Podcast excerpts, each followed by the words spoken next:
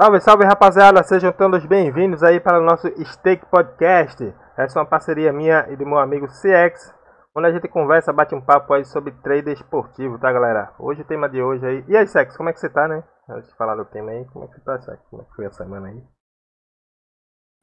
Bom dia, homenzinhos, mocinhas, boa tarde, boa noite. A gente sempre espera que seja boa tarde, boa noite, porque bom dia, essa hora é difícil para a maioria. É, tranquilo, semana muito boa. Chegamos ao final de semana do dia 21, 22 e 23. É o último final de semana das ligas europeias, é o final de semana do Grande Prêmio de Mônaco. Quer dizer o quê? Que a semana que vem é final da Champions e vem as férias, meus amigos. Tá terminando a temporada. Essa semana terminou as regulares, a semana que vem termina a Champions, a Liga Europa. E aí é curtir os meses de junho, julho e agosto. Junho e julho, né? Porque agosto a vida volta. Boa. Bom, galera, hoje a gente vai falar sobre as metas aí. Quais são as metas aí dentro do texto esportivo? A gente vai estar conversando um pouquinho sobre isso aí, tá?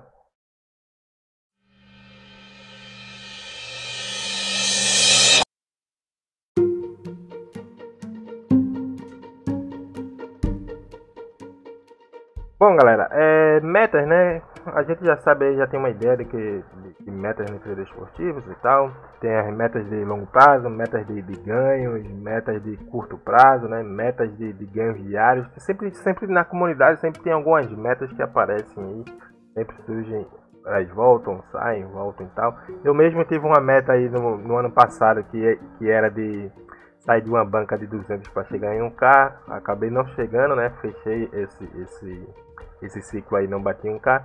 E, e, e, esse ano eu já comecei com um novo projeto já de postagens de, diretas lá no, no, Instagram, né? Ou postagens diárias de meus resultados, mas sem meta, né? Sem expectativa de bater nenhum resultado, não. Só postagens diárias dos meus resultados. Então, Jackson, é, quando tu começou no treino esportivo e tal, tu tinha alguma, alguma questão de meta? Ou tinha alguma meta que tu queria alcançar dentro do treino esportivo e tal?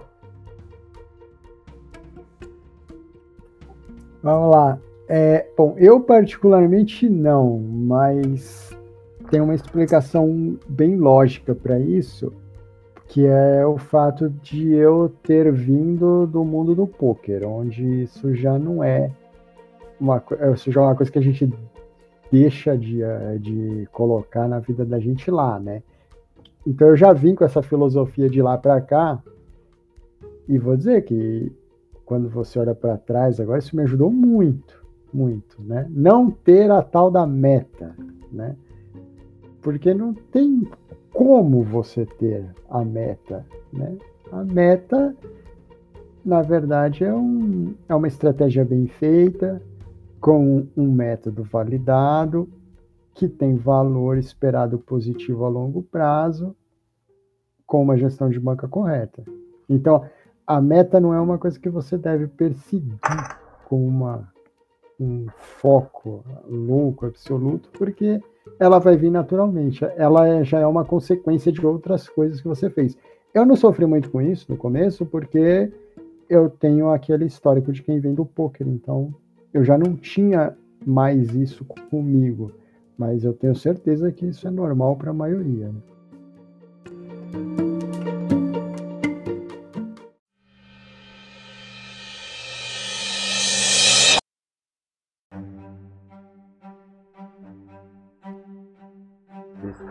É, pra grande maioria da galera, a galera já chega com a expectativa até, até como o cara é bombardeado né, nas redes sociais, ah, tem meta desse que, vem com meta disso.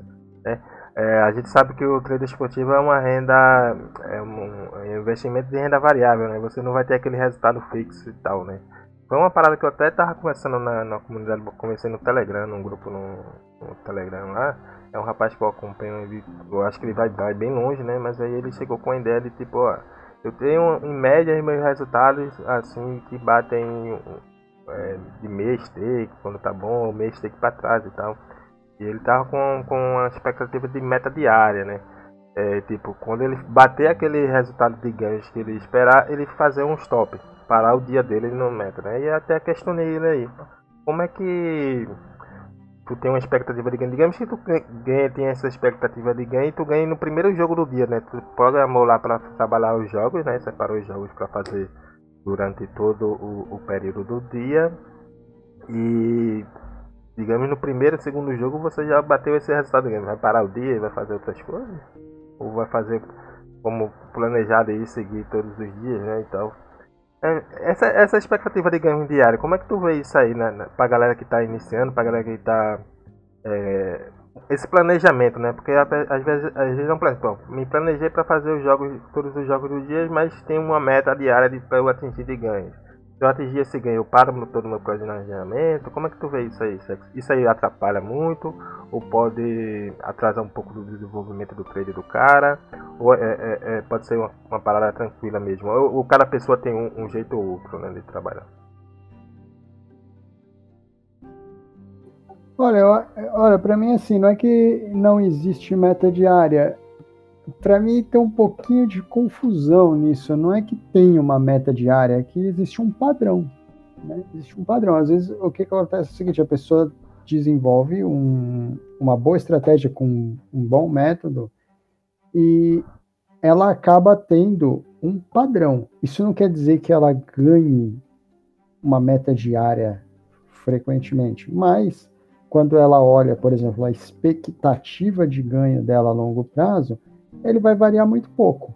Né? Quando a estratégia é boa, o método é, é, é validado e ele tem um valor esperado positivo a longo prazo, é, a pessoa vai ganhar mais ou menos, mais ou menos com uma variaçãozinha para cima, para baixo, pequena, ela vai ganhar mais ou menos a longo prazo a mesma coisa. É, porque a tendência é essa, né? Porque ela acabou encontrando um padrão ali. Mas padrão é uma coisa. A, a, meta diária, ela não, não é uma coisa que você deve perseguir, porque é muito curto prazo, né? Quanto mais você tiver focado no curto prazo, mais você vai estar tá sujeito à variância. Uhum. Então é difícil da pessoa, ah, vou fazer tantos. Eh, tem, tem muito aqui, né? Vou fazer 5% por dia, 3% por dia, 5%, 10%, 15% de stake por dia é, é difícil, porque você vai estar se expondo demais à variância. É muito curto prazo. É, é um dia, a gente está falando de um dia. Né? É diferente de uma pessoa falar assim: ah, não, dentro dessa estratégia, usando esses, esses métodos já validados, com expectativa de com expectativa positiva, dentro dessa gestão de banca, em uma temporada completa eu devo ter um, um ganho esperado, por exemplo, entre 40% e 45%, por exemplo. Uhum. Repara, eu, eu tô dando uma, uma expectativa de longo prazo, uma temporada.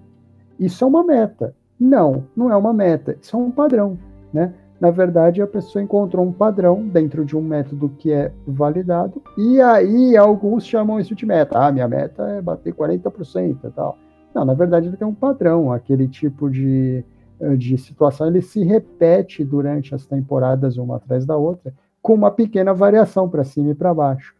Normal. Agora, essa meta diária, ela é muito exposta à variância. Então, muita gente, às vezes, atrás dessa meta diária, é maravilhoso quando ela vem no primeiro jogo, né? Você trabalha, primeiro joguinho, tá ótimo, mas quando ela não vem, quando ela não vem no primeiro jogo, é totalmente normal, faz parte da variância. E aí você faz o quê? Você vai atrás dela no segundo, no terceiro, no quarto, no quinto? É, é, isso é uma coisa que pode muito prejudicar a galera que está iniciando, né? Ah, o cara está iniciando no, no trade esportivo, o cara vem com essa um pensamento, ah, tem que ganhar essa meta diária, fazer 3%, eu quero fazer 3%. Às vezes o cara vai conseguir em alguns dias, e vai ter dia que o cara não vai conseguir, né? Normal. E aí, às vezes, o cara vai perseguir essa, essa meta diária e o cara acaba se, se impondo em situações que o cara já é inexperiente, está iniciando, né? Vai se expor em situações que, tipo, acabam ficando fora de método do cara, né? É, e vai chegando ao longo final do dia, ao final dos jogos, e o cara vai se expondo em situações cada vez de mais risco em busca de, desse resultado de bater essa, essa meta aí, né? É exatamente isso. Exatamente isso. É, é, difícil. Imagine, por exemplo, vamos, vamos imaginar aqui uma situação de um investimento extremamente conservador, a caderneta de poupança.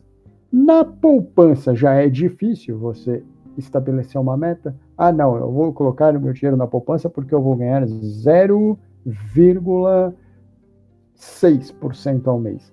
É difícil você ter essa meta. Porque a poupança pode te pagar 0,6, amanhã, no outro mês 0,4, no outro mês 0,7, no outro mês 0. Ela varia, ela tem variância super conservadora. Uhum. É, é, é, muito difícil você criar uma meta diária dentro de um, uma situação que é extremamente inconstante. Isso é terrível. Mas é. é. normal, é normal o pessoal ir atrás disso. Não vão atrás disso, gente. Se vocês conversarem com pessoas mais experientes, elas vão falar para você: não existe meta diária, existe padrão. Você encontra um padrão e aquele padrão te permite projetar alguma coisa, mas a bem longo prazo, não a curto prazo.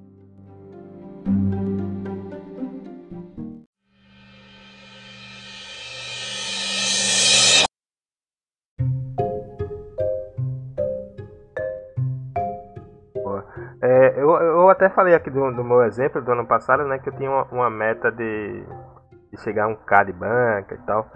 É, eu não. Foi até uma coisa que você falou, mas quando tu come, começar a parar de pensar nesse, nesse de chegar em um K e bater um K, teu trader vai começar a, a evoluir mais, né? Esquecer isso aí. Tanto é que eu comecei essa meta de minha postagem diária agora nesse ano no Instagram, sem objetivo de chegar a um ou nem nada, né? Só postar os meus resultados diários. Já passei de um K tranquilamente, nem percebi que passei de um K, né? Eu queria ser. Tem uma, alguma coisa psicológica do cara ah, chegar em um K. Todo mundo quer chegar em um K, né, né, sexo? Tem alguma parada, algum bloqueio? A galera tem dificuldade de chegar nesse 1K e de ultrapassar esse 1K, né? Geralmente a galera que não tá começando, né? Então, o teu, o teu caso é muito assim simbólico para todo mundo que está atrás da tal da meta, né? É muito simbólico. A gente teve essa conversa. É, você iniciou um projeto e a meta do projeto era um K. Mas assim, o valor, né, o valor nunca deve ser o mais importante. Né? O mais importante deve ser você fazer operações que sejam de valor esperado positivo a longo prazo. Isso é o que importa. O valor, ou aonde você vai chegar, ou quanto você está investindo no mercado, honestamente, não tem importância. Ela vai ter importância se você estiver fazendo é, operações ruins. Mas se você estiver fazendo operações boas, a única coisa que você precisa fazer é continuar fazendo operações, sem se preocupar com o valor final. Isso aconteceu com você. Quando a gente tirou, ah, vamos tirar esse peso aqui de 1K e vamos simplesmente trabalhar de maneira positiva. Vamos trabalhar com operações boas, porque operações boas vão naturalmente, sem fazer força, te levar a um K. Foi o que aconteceu. Você chegou a um K, passou de um K, você nem se preocupa mais em meta diária, em meta. Por exemplo, você não tem. Você poderia falar para mim assim: ah, não, Sex, agora eu tenho uma meta de 5K. Não, você não tem. Você não, não, não levou para frente a tal da meta porque a, ela não é importante. O importante são, é fazer operações boas. Hoje, você fazendo operações boas, você viu que chegou a um K, passou de um K, nenhum problema, tranquilo. Segue. Hoje você tem vários dias em rede e nada acontece com você, porque é. não, não, não tem influência sobre, ah, preciso chegar a algum lugar. Você faz operações boas, operações boas não são sinônimo de ter green sempre, né? Você tem que ter hats, porque o outro lado também precisa ganhar alguma vez. É, você tem, às vezes, vários dias de head e isso não influencia em nada. Por quê? Porque as suas operações são boas. Se as operações são boas, você não se preocupa com head, não se preocupa com meta, não se preocupa com chegar a algum lugar. É, uma coisa que... Um K, né? Uhum. Ah, eu quero chegar a um K. É aquilo que eu estava falando. Não coloca isso como uma pressão.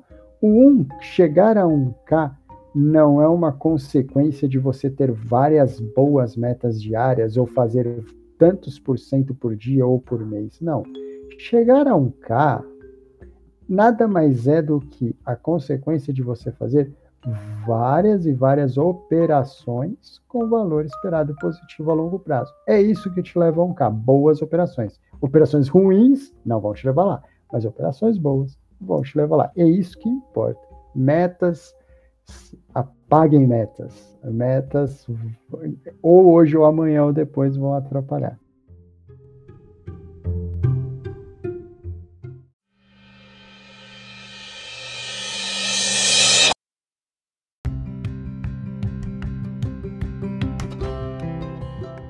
É, o, qual a meta realmente assim do, do trader esportivo é, a longo prazo, assim, sexo? Todo trader esportivo, embora você fale ah, não tenho meta, mas assim, você é um cara que já tem uma carreira longa aí e já, já também falou, ah, tô perto de me aposentar já, um, dois, depois da Copa do Mundo eu tô me aposentando do trader esportivo aí. Talvez essa seja a grande meta, a tua grande meta assim, da tua carreira, tipo, pô, seguir essa minha carreira, planejei tal, tal, tal, e vou me aposentar como uma profissão normal. Trabalhou 15 anos, mais de 15 anos aí, e vou chegar um período que tá, vou me aposentar do, do, da minha profissão. Talvez essa tenha sido a tua grande meta assim, na tua carreira, talvez essa seja a grande meta do, do trader esportivo. Eu acho que sim. Você tem que pensar, bom, pelo menos eu sempre pensei assim. O trading é uma coisa que você pode, não tem limite de idade, você pode fazer para sempre, né? Mas é, a gente não tem para sempre 25 anos, para sempre 30 anos, né? É, e um dia, vai, vai chegar um dia para mim e para todo mundo que fazer trading vai ser cansativo. Vai ser cansativo. Você não vai ter mais o pique é, de sentar numa cadeira num sábado ou num domingo às 10 da manhã, né? Ou às 8 da manhã, né? E ficar fazendo trade até 9 horas da noite, né? É, às vezes, ou você vai querer diminuir, ou você vai querer não depender daquilo mais para que você siga sua vida normal, né? Então, assim, a, a, a meta é, era essa. Primeira coisa, tratar o trading como se fosse uma profissão normal, porque é uma profissão normal. Deve ser, pelo menos para aqueles que, que lidam com isso de maneira profissional. É uma, é uma profissão como qualquer outra. Você entra na profissão, normalmente mais novo, você aprende dentro dela, você tem aquele período de maturação, depois você tem aquele período que você já maduro desenvolve o trade da maneira mais de, mais de nível mais alto possível.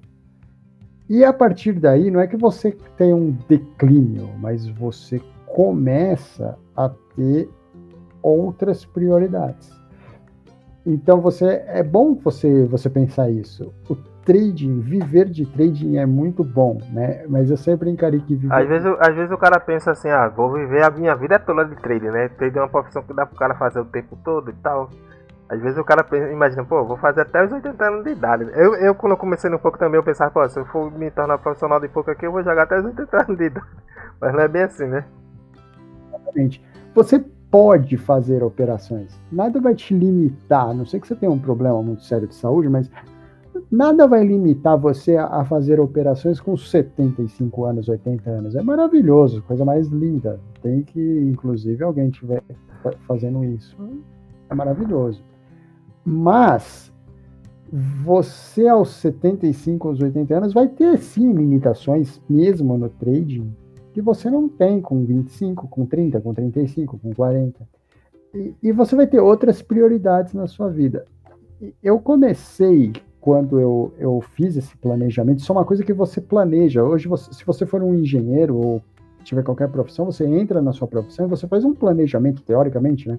As pessoas fazem um planejamento para que daqui a 30, em 35 anos, 30 anos, ele possa viver a vida dele dentro de um padrão aceitável ou que seja aceitável para ele e não dependa de ser engenheiro, mas para aquilo acontecer. Ele pode continuar sendo engenheiro, fazendo serviços de engenharia, mas não depender mais daquilo para manter o padrão de vida que ele tem. Quando eu, quando eu fiz, né, talvez aí voltando na meta, talvez quando eu criei essa meta, né, é, eu desenvolvi esse projeto é, eu já tinha passado por todas as outras fases do trade, que era desenvolver métodos, que era encontrar padrões, que era ter uma projeção de ganho mais ou menos padronizada por, repara, por temporada, não é por mês, não é por 15 dias, né? E baseado nisso, eu consegui fazer um, um projeto para quê? Para que num longo tempo eu tivesse uma meta de que eu pudesse até operar no trading, mas que o trading não fosse mais é, a primeira coisa na minha vida a me trazer dinheiro para manter o meu padrão. Hoje, eu, quem me conhece já há mais tempo sabe que tá praticamente isso aí já foi tudo, tudo feito, tá tudo bem tranquilo, tudo super encaminhado em relação a isso aí, mas é um, uma caminhada longa, uma jornada de 15, 16, 17 anos. Como é em qualquer outra profissão, nada diferente. Isso, isso eu posso dizer que a pessoa até pode considerar como uma meta. Mas reparou como uma meta é uma coisa de muito longo prazo? Uhum. E eu não posso ficar pensando na meta. Eu tive que ir trabalhando ela aos poucos, nem percebi e ela chegou. Vai trabalhando pensando um pouco nessas metas aí, né? De bem longo prazo aí, né? E vai trabalhando devagarzinho, né? Você só vai perceber que é uma meta depois que estiver bem perto de atingir, né? A meta é como a, a meta de 1K que você conseguiu. Ela chega e você não percebeu. Uhum. E por que, que isso acontece? Porque, na verdade, a meta nunca foi o, o fator preponderante para você chegar a ela. E sim boas tomadas de decisão ao longo do caminho. Ela, essas boas tomadas de decisão elas te levam naturalmente para uma meta ou para um objetivo, sem que você precisar é, forçar alguma coisa para chegar até lá. Porque nessas forçadas é que a meta e o objetivo ficam sempre mais longe. Boa, boa. Bom, galera, esse aí foi nosso papo aí sobre metas, né? Agora a gente vai bater um papo aí sobre. Vai iniciar o nosso giro do mercado aí, começar a ver aí como é que foi o final de semana, como foi a semana passada aí e o que é que tem nesse final de semana aí, tá bom?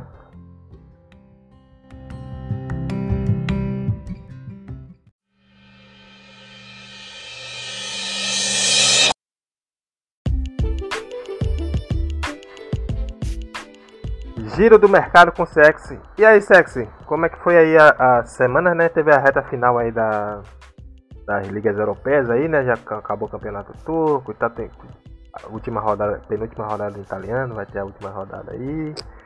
E teve o, o, os principais jogos aí da, da, do final de semana também, né? Teve os play-in do, do, do, basquete e tal. Teve muita coisa aí que aconteceu aí durante essa semana, né? Teve até o, o é, a Fórmula, a Fórmula não, é o MotoGP aí que com chuva, né, bem peculiar aí. Como é que foi teu final de semana aí, Sexo? Como é que foi esse, esse, esses jogos aí, esses esportes, né? E a expectativa aí para a próxima semana, esse final de semana agora?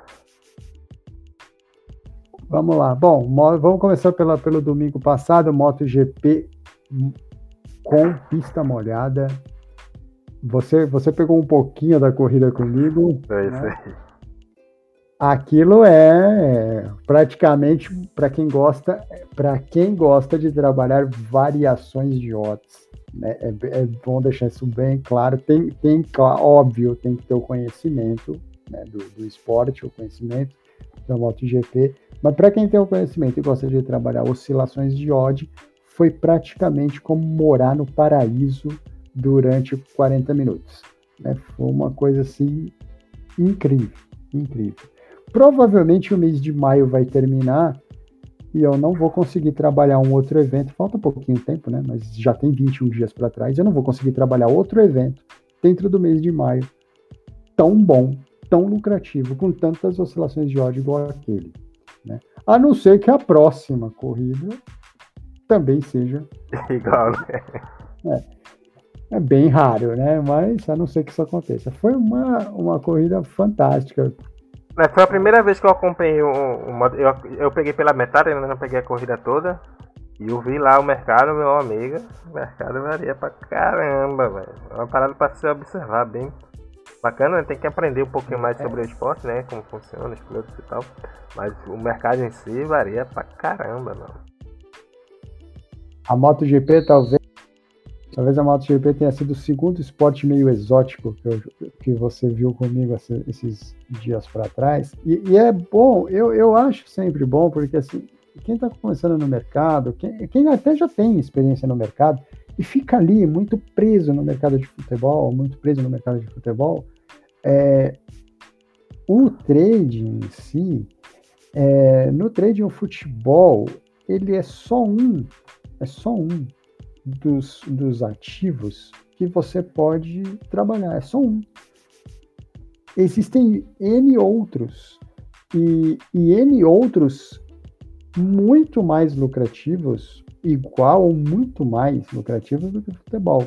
E que vale a pena, é aquilo que eu sempre falo, a pessoa que quer levar a sério como profissional de trading e só isso, vale a pena perder um pouquinho de tempo na vida, aprender um pouquinho de regra, ver como funcionam outros mercados, porque um mais cedo ou mais tarde, um dia na sua vida, né, você vai estar tá um pouco, a depender da stake que você usa, você vai estar tá um pouco limitado no futebol. Né? E outros mercados não vão, vão, não vão te dar, vão te tirar esse limite. Então a gente, essas duas últimas semanas, a gente falou de duas coisas um pouquinho exóticas. Uma, a, a MotoGP. A MotoGP não tem essa liquidez toda no mercado, mas é uma liquidez que te permite trabalhar sem, sem muito estresse é, que é um esporte exótico, né? Provavelmente ninguém estava lá às nove e meia da manhã, às oito ou nove da manhã fazendo MotoGP, além de mim, que eu conheça ou que eu saiba. É. E a gente conversou sobre o cricket uns, uns dias atrás, uns podcasts atrás. Né? Eu falei, ó, oh, quem não gosta de dormir muito tal, dá uma olhada no cricket. Você é testemunha. Com o passar dos dias, eu fui te mostrando a evolução do mercado de cricket. Cara, fantástico, assim. E as stakes são enormes. Tipo, você vê stake de 5K entrando acima de 50, cara. Você não vai ver isso aí no futebol nem.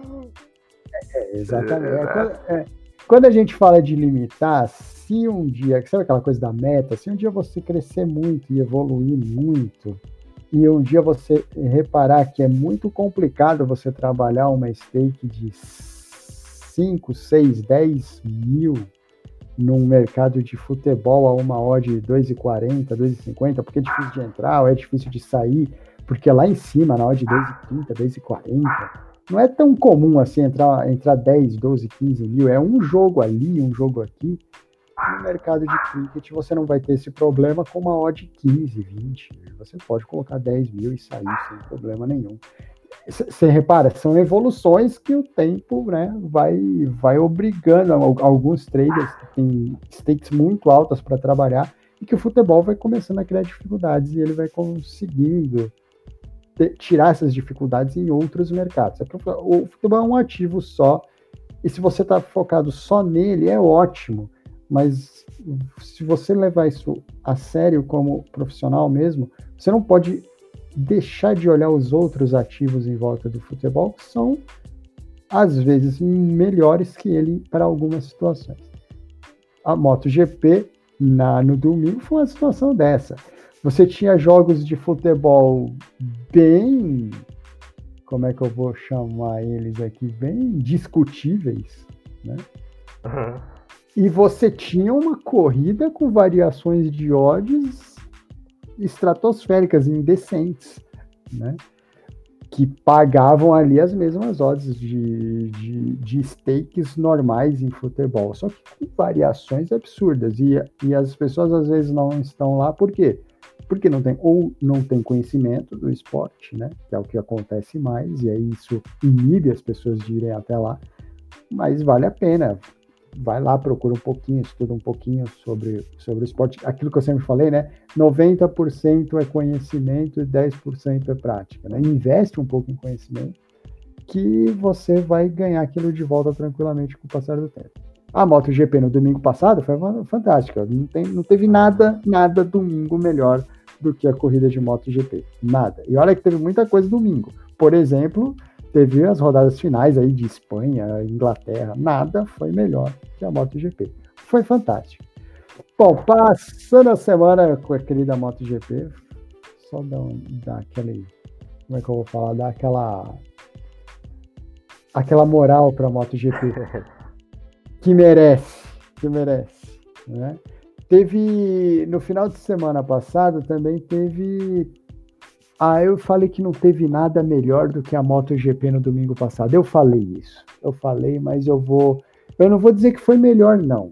Mas eu vou dizer que foi no mesmo nível, só que com um nível de stake muito mais alto. que foi o jogo do Nadal e do Djokovic. Jogão, né? Quando Nadal e Djokovic jogam, meus amigos, o mundo para. Quando Roger Federer e Nadal jogam, o mundo para. Quando uh, Djokovic e Roger Federer jogam, o mundo para. Quando eu falo que o mundo para, por que, que eu falo que o mundo para? Porque o mercado tem 20 milhões de dólares. Muito dinheiro, muito dinheiro. Eu fiz, eu fiz um, eu, eu fiz questão na, na hora do jogo do Nadal e do Djokovic. Eu não, eu não, não tô achando aqui qual foi o jogo, mas é, eu fiz questão de ver qual era a diferença. O mercado de futebol com maior liquidez no mesmo horário tinha 1 milhão e 100 mil dólares. Isso quer dizer o quê? Isso quer dizer que muito dinheiro, muito dinheiro, o mercado funciona assim, muito dinheiro. Ali não tinham só pessoas que fazem trading em tênis.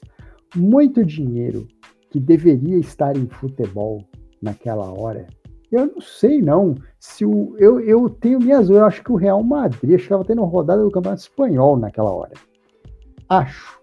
Não tenho certeza. Também não vou não vou falar uma coisa que eu não tenho certeza, mas era um campeonato grande que estava jogando naquela hora. Muito do dinheiro que deveria estar no futebol estava lá. Você vê como os traders eles migram os ativos, eles migram os mercados, né? Por quê? Porque ali você tinha mais situações para quem trabalha stakes maiores do que nos jogos de futebol. Então aquele jogo rouba muito dinheiro do mercado de futebol. Rouba muito dinheiro.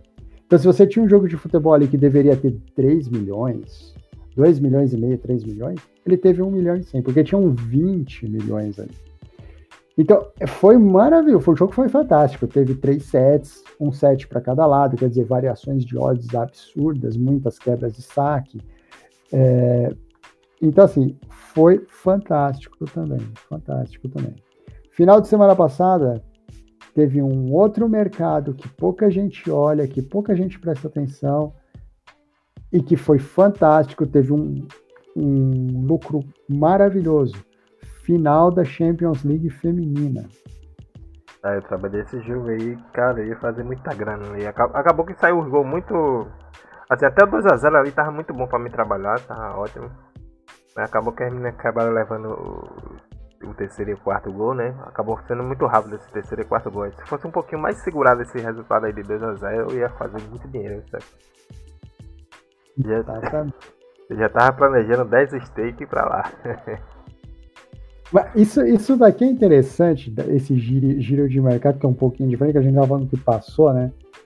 Mas assim, para você que está escutando isso, para você que estava ali, focado no campeonato alemão, focado no, no campeonato italiano e tal, a gente vai falar de futebol ainda.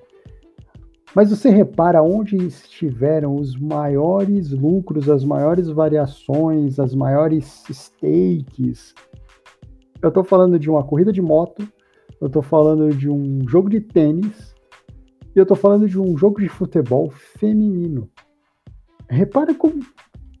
Quando você vai para o mercado e você quer encarar de maneira profissional, você tem que estar preparado, você tem que investir em conhecimento para que você possa também aproveitar essas oportunidades de mercado. Porque às vezes o mundo para e você não percebe. É, no meio da semana, eu vou chegar lá mais para frente, mas só para dar um, um, um pitaco. No meio da semana, tinha muita, muita gente se preocupando com uma rodada da Libertadores da América às 11 da noite. E o mundo estava parado por outro motivo, porque Lakers e Golden State estavam fazendo um jogo de play-in em basquete. Ah, eu não tenho, eu não trabalho basquete. Provavelmente por quê? Ou é porque não gosta, e aí ok, faz, não tem problema nenhum, mas a maioria porque não tem conhecimento. Então vale a pena, vai lá, investe um tempo, nem que seja um, um dinheiro, investe um dinheiro, ganha conhecimento. Porque enquanto a, a moçada estava um pouco sofrendo um pouco num jogo ruim de Libertadores da América, mas era um jogo de futebol com gaps de mercado e nada. O jogo de, de basquete estava voando em odds. O Marconi acompanhou um pouco disso aí também. Foi, foi, acompanhei um pouco aí. Acabei me pego pelo sono aí, no... só fiz o primeiro tempo, na verdade. Primeiro e segundo quarto aí. Mas, pô, muito bom, muito bom o, o, o jogo, mercado. Se fosse um pouquinho mais cedo, eu teria feito, em vez de fazer o Libertadores, eu teria feito esse jogo aí, tinha, teria comprado. Mas aí vai ter muitos jogos ainda, né? Vai chegar o, os playoffs. E esses playoffs ele trazem muito, muito dinheiro, né, Sexo? Acaba sendo mais dinheiro do que a temporada regular em si, porque acaba trazendo, é, trazendo muita, muita visão para esses, esses jogos decisivos, né? Muito, muita expectativa, né?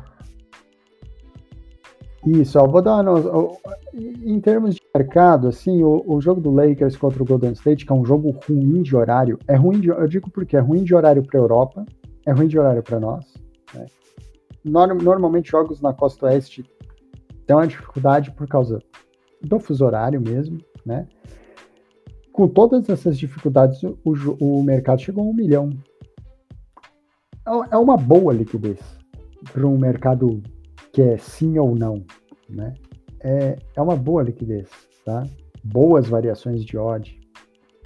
Quem gosta de variações de odds mais agressivas, por exemplo, o quarto quarto é um absurdo. É um absurdo. Então, é, é, vale muito a pena. Esse, aí a gente vai voltar nos podcasts para trás. Ah, da onde que eu tive esse conhecimento? Grupos de estudo. Grupos de estudo, de trading esportivo. Vou te dar esse conhecimento. Vão perder tempo. Às vezes vão perder tempo, sabe fazendo o quê? A gente falou muitas no, no, no podcast de grupos de estudo, é, vão, vão abrir aspas, que isso não é perder tempo, vão perder tempo fazendo estudos e análise de jogos de futebol, mas também vão perder tempo para chegar à seguinte conclusão. Em determinada situação, o jogo de tênis é melhor que o de futebol. Então vamos investir em conhecimento em tênis, porque em determinadas situações é melhor a gente estar dentro de um jogo de tênis do que dentro de um jogo de futebol. Uhum. Isso é, é, é coisa, são coisas que os grupos de estudo fazem. Mas como o negócio é giro de mercado aqui, MotoGP no domingo foi fantástica. Tênis, sem comentário. Teve a final dos sonhos e a final dos sonhos ainda foi um sonho, né? Teve três sets, teve tudo que precisa ser fantástica. Uh, os campeonatos europeus, a, a, rodada, essa rodada que passou aí, de final de semana, eu, eu preciso falar isso. Quem prestou atenção, quem ouviu aqueles podcasts absurdamente longos que a gente fez a semana passada, tirou muito, muito proveito. Muito proveito muita coisa aconteceu, muita coisa deu para buscar. Quem ouviu aquele podcast, com certeza absoluta, não deixou passar aquele golzinho maravilhoso do Crotone no final do jogo contra o Benevento. Show, show lindo. né? pra, só para dar um exemplo, não deixou passar. Não deixou passar. Que foi um dos gols que pagou mais dinheiro no, no final de semana mais dinheiro no final de semana. Esse 1 a 1 do Benevento com o, o, o Crotone, que resolveu a vida do, do, do, Torino. Quem acompanhou o Torino? Quem acompanhou o Torino também ganhou dinheiro. E o Corinthians quase que ele se complica, complica mesmo, né, Sexo? Verdade, falando. Exatamente. Quem acompanhou o Torino ganhou dinheiro. Quem acompanhou o Elche? Quem acompanhou o Elche lá ganhou dinheiro também. Porque ele venceu o Cádiz. E a gente falou aqui que o Elche tinha uma excelente chance de não ser rebaixado no Campeonato Espanhol. E ele foi ganhar do Cádiz e aconteceu o que com, com o Esca? O que, que aconteceu com o Esca? O Esca tinha um adversário, um jogo dificílimo. Tinha o Betis, perdeu para o Betis. Então, assim, quem acompanhou aquele podcast longo, aquela coisa que a gente fez, se deu bem. Quem acompanhou a, a saga do Werder Bremen também se deu bem. Né? Então, coisas que valeram a pena. Então, a, rodada do, do, do dos. E, e destaque pro campeonato turco também, né, Sex? Que, que acabou e foi decisivo até o finalzinho, né? O, o, campeonato, né? E as equipes começaram perdendo lá, com dificuldade. Acabou os três vencendo, né? O turco, o campeonato turco teve viradas, não foram aquelas super goleadas tal, teve viradas, teve viradas no final, teve gol bem no finalzinho ali né? Que valia a pena ir atrás daquele gol, a gente comentou isso aqui. Isso, Então, assim, teve a, a rodada do, dos campeonatos europeus da semana passada foi fantástica, né? Durante a semana, a, a semana foi bem tranquila, tênis bem tranquilinho. E essa semana aí, Sex, agora? O que é que tem de bom aí? Em Fórmula 1, né? Tem o, o, o GP de Mônaco. Qual é a característica aí? Qual o, a peculiaridade desse, desse GP de Mônaco aí, que é um GP tão clássico, né? Que é estão sendo aí de. Os brasileiros gostam de assistir esse, esse GP aí, né? Porque a Ayrton dominava aí, né? Esse, esse, esse circuito aí, né?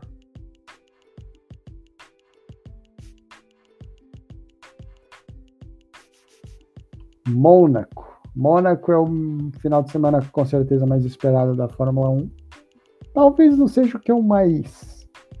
Talvez não seja a corrida que eu ache mais espetacular da Fórmula 1. Para mim, a corrida mais espetacular da Fórmula 1 é a corrida de Spa na Bélgica. Mas Mônaco é Mônaco, né? Mônaco é Mônaco, a corrida mais tradicional. Acaba tra trazendo mais dinheiro para. Pra... Tu acha que tem mais dinheiro nesse mercado na Fórmula 1, nessa corrida de Mônaco? Que é mais famosa, na verdade, né? A Fórmula 1 ou não? Sim, o, o que ajuda muito o Grande Prêmio de Mônaco em termos de liquidez é a época do ano que ela acontece. Né? Esse ano ela está até uma semana adiantada. Tá até uma semana adiantada. Normalmente ela seria na semana que vem. Né? Uhum. Esse ano ela está uma semana adiantada. Imagina que ela fosse semana que vem. A semana que vem não teriam ligas na Europa de futebol. Então isso traz dinheiro para o mercado. Né? Uhum. É, a, a fase do ano que ela acontece já ajuda. Isso é, é um fato. Além disso, o Mônaco é Mônaco. N não é, olha, gente, não é a expectativa, não acho que vai acontecer, mas, mas quando o Mônaco tem chuva, meu Deus do céu. O caos está instalado. Não, não. Ali tudo pode acontecer. Até um carro da Haas pode ganhar a corrida numa, num, num, fim de semana de chuva. Não vai acontecer esse ano, não é expectativa. Mas assim, Mônaco, Mônaco tem como característica ser muito, muito, muito difícil de ultrapassar. Muito difícil, muito difícil. Tá aí, talvez Mônaco e Hungria sejam as duas corridas do ano mais difícil ultrapassar. Mônaco pior que a Hungria, claro, né? É, é, é, a, a, maneira de ultrapassar seria o, o, nos boxes, é a principal, né? A estratégia é a das, das, equipes, né? A estratégia do box, né? Talvez o ponto mais famoso de ultrapassagem ali seja na saída do túnel, né? Na saída do túnel, ou seja, a, a o ponto de ultrapassagem mais famoso ali de Mônaco, mas é bem difícil. Ultrapassar em Mônaco é muito difícil. Tá? É, com, com certeza é a corrida no ano mais difícil de ter ultrapassagem. Ao mesmo tempo, a pista é bem apertadinha, circuito de rua, quer dizer o quê? Quer dizer que se não tem muita chance de ultrapassagem, tem muita chance de estratégia. Então, parada de boxe é importante, safety car, deve acontecer um mais do que um. Né? Isso muda muito a estratégia da corrida. Então, existe. Muito safety car acaba que o mercado vai ter muitas oportunidades dentro do mercado nesse safety car, né? Exatamente. A corrida de Mônaco ela não tem muita ultrapassagem, realmente não tem. Mas a, a probabilidade de acontecer em safety cars ao mesmo tempo trazem uma probabilidade de variação muito grande de mercado.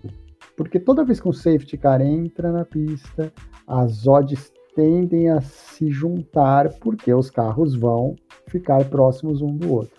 E toda largada e relargada em Mônaco é um risco de acidente enorme, né? Então é importante. Mônaco deve ser fantástico. A Red Bull é favorita, né? A Red Bull é favorita, mas a Ferrari fez uma quinta-feira que está assombrando o mundo, né? É, eu vi te comentando lá no Twitter lá, né? Fez a, a, a, dupla, né? Fez a, a, como é que chama? A dobradinha, né? Fez, a, fez primeiro e segundo. Primeiro e segundo. E o que esperar dessa Ferrari, hein? Essa, essa, desse, desse, essa corrida aí, né? Esse... Olha, a simulação de corrida que, que já foi feita, na simulação de corrida, a Ferrari está empatada com a Mercedes. Deve ser um adversário chato para a Mercedes. Tá? A Red Bull ainda é mais rápida na simulação de corrida. Né? E, de, e o Verstappen é favorito a pole, talvez o Pérez numa super volta até consiga a pole, mas a Red Bull é favorita para pole. A expectativa que a gente tem é que esse primeiro e segundo da Ferrari não se repitam no treino oficial, claro. É, a gente espera ali que a Ferrari tenha a chance de brigar talvez por um terceiro lugar na classificação. E é importante porque um terceiro lugar na classificação é muito importante na corrida pensando num pódio, né? Que é aonde talvez a Ferrari esteja mirando essa corrida, né? Conseguir colocar um carro dela no pódio. Que naquela briguinha que ela tá com a McLaren ali no, no, no, no aquele bloco intermediário é, para terceiro e quarto lugar no geral do campeonato, é muito importante ela arrumar um pódio no ano. Muito importante. E ela tem uma grande chance de arrumar um pódio nesse, nesse grande prêmio de Mônaco. Muito, muito. Tirar ou o Bottas ou o Pérez ali daquele terceiro lugar, ela tem boas chances, boas chances. Então a gente espera, não a Ferrari. A Ferrari na pole position seria assim uma coisa. Quem quer fazer um caveirinha na pole position no domingo, quiser um Le... o Leclerc corre em casa, né? O Leclerc é de Mônaco, está uhum. correndo em casa. Quem quiser tentar um Leclerc, um Sainz. Motivado tá o homem, né? É, é muito difícil, é muito difícil. A Red Bull tá guardando alguma coisa. Agora sim, o, o Verstappen é aquele piloto que gosta de dar uma erradinha na corrida aí. Qualquer errinho nessa corrida aí, ele bate no muro, né? O Verstappen é, que ninguém pode errar. É, é, ninguém pode errar.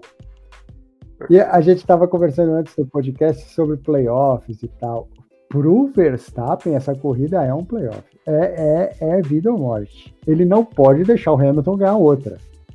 Ainda mais ganhar num, numa, num, num, num circuito de rua onde a, a Red Bull é favorita. Na, eu brinquei isso uns podcasts para trás. Na hora de ticar ali no campeonato, essa corrida ganho eu, essa corrida ganho você. Em Mônaco, com certeza a Red Bull ticou ali. Aqui ganho eu. Uhum. Né? Então, essa é uma corrida que a Red Bull não pode perder para a Mercedes de jeito nenhum. O, o, fato da Ferrari estar competitiva nessa corrida especificamente, ela pode ser, pode ser uma coisa boa e ruim para a Red Bull. Ela pode ser boa se a Ferrari realmente atrapalhar a Mercedes. Então, imagina uma Ferrari ali em segundo lugar, tirar pontos preciosos do Hamilton. Mas imagina por outro lado se a Ferrari chegar ao ponto do que ninguém acredita que vai acontecer, mas chegar a ponto de atrapalhar também a Red Bull. Aí pode ser um sonho para a Mercedes. Então é um, a Ferrari é meio que vai meio que decidir para que lado que esse, esse grande prêmio vá. Agora o Hamilton é sempre o Hamilton, né? Uhum. Nunca você descarta o Hamilton.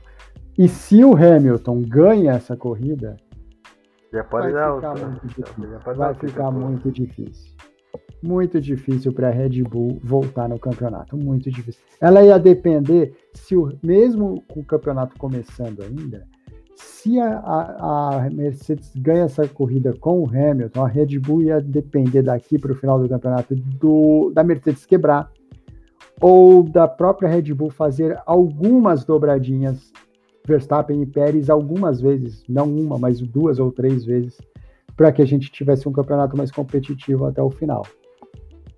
Então essa corrida é muito decisiva para a Red Bull. Por isso que Verstappen na pole position não existe outra ideia na cabeça da Red Bull que não seja essa. É, qual e, e para os outros mercados aí, Sex, pode, além da Ferrari, né? Qual pode ser a surpresa aí nesse nessa corrida aí, tanto para top 6 top 10 que pode, pode acontecer de, de, de, de bom aí pra gente estar tá pensando aí na corrida. Olha, quem andou muito bem, muito bem mesmo é, na quinta-feira foi o Lando Norris com a, com a McLaren. Andou muito bem, muito bem. Talvez aí um top 6 pro, pro Lando Norris seja uma coisa legal. Vamos esperar o treino do sábado, ver se ele vai confirmar isso, né? Hoje não tem treino em Mônaco, Amanhã só que a galera vai treinar de novo. Então, a expectativa para o Norris ali, top 6, é muito, muito interessante. Mas Mônaco é uma corrida de detalhe, não pode errar de jeito nenhum. E como não pode errar de jeito nenhum, caras experientes podem, não quero dizer que vão, podem tirar proveito disso. Então é uma corrida que vale a pena ficar de olho em Vettel, vale a pena ficar de olho em Alonso, vale a pena ficar de olho em Raikkonen, de Alfa Romeo, top 10 ali. Caras experientes, que não uhum. sejam afobados, que saibam trabalhar a corrida. É, vale a pena ficar de olho nesses caras experientes que podem arrumar alguma coisinha ali, um top 10, um top 6. Alguma... Não pode uma coisa desse tipo, porque aí teria que acontecer muita coisa estranha. Mas é, é, bom ficar de olho em caras experientes. A desvantagem deles, do, do Alonso, do Vettel, do Raikkonen, é que provavelmente vão largar no meio do grid. E largar no meio do grid em Mônaco é um desespero, né? Se eles, a gente sempre fala, se eles se salvarem da largada, eu ficaria de olho, eu vou ficar de olho nos três com certeza. Até a gente já falou aí do, como tu já falou da largada aí, né? A gente já falou já que não, não tem previsão de chuva aí, né? Já falasse que só tem um ponto de ultrapassagem ali na. Depois do túnel ali, né? E, e essa largada aí, sabe? Você já falasse um pouquinho dessa largada aí. O, o, qual a característica principal dessa largada aí? É ter batida? sim. Sim. Quem, quem acompanha Mônaco já há mais tempo sabe que a largada em Mônaco é um desespero. É um desespero. É, é um circuito de rua, aquele monte de carro, para fazer uma curvinha, né? É, é, bem tudo bem apertado. A largada em Mônaco é um desespero. Né? Aquilo que a gente fala, a primeira, a primeira e tem, e tem cara esse ano com parafuso a menos no grid largando em Mônaco. Né? Então querendo passar ali todo jeito ali, né? Confusão, é, é. confusão vai ter certeza. A gente fica de olho né, no, no que pode acontecer. A, a, a, a largada é complicadíssima. Por isso que, a gente, por isso que eu falei, esse, esse pessoal mais experiente, o Vettel, o Alonso e o Raikkonen principalmente, largando para trás, se sobreviverem à largada, são caras para ficar de olho, porque são caras que pode ser que trabalhem bem a corrida. O, o Raikkonen, por exemplo, trabalha super bem pneu, economiza pneu muito bem e tal. É, eu ficaria de olho nesses caras que podem, pode ser que eles consigam um resultado bom. E a largada é um desespero, tá? A largada é um desespero total. Tanto que a briga na, pela pole position vai ser absurda por causa disso. Porque você largar em primeiro, ou então você fazer um treino ruim e largar em quinto, é um risco enorme você largar em quinto. Vou, vou, dar um exemplo. O Bottas, por exemplo, terminou o segundo treino da quinta-feira em sexto, se eu não estou maluco, em quinto ou sexto. E o Pérez em oitavo. É um des... Largar em oitavo lugar em Mônaco é um desespero. Então. Coisa de recuperação a, quase a... impossível aí, né, em Mônaco, né? É, além da chance de recuperação ser muito difícil, a primeira a largadinha ali né, em oitavo, em décimo, é um desespero total. Total. Então a melhor coisa é treinar bem, classificar bem, para evitar esse meio do grid aí. E meio do grid em Mônaco, a gente já está falando do quinto para trás. Do quinto para trás ali já é bem complicado.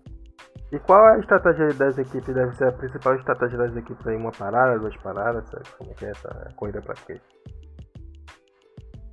Isso, é, isso é interessante, porque a gente vai ter mais certeza disso amanhã, porque a, em Mônaco você treina na quinta e depois só treina de novo no sábado, não tem a sexta-feira em Mônaco. Uhum. Mas Mônaco é muito peculiar. E por que isso? Porque tem muita chance de safety car. E, e, como tem muita chance de safety car, pode ser, pode ser que alguém tente, por exemplo, uma estratégia de uma parada em Mônaco. Pode ser.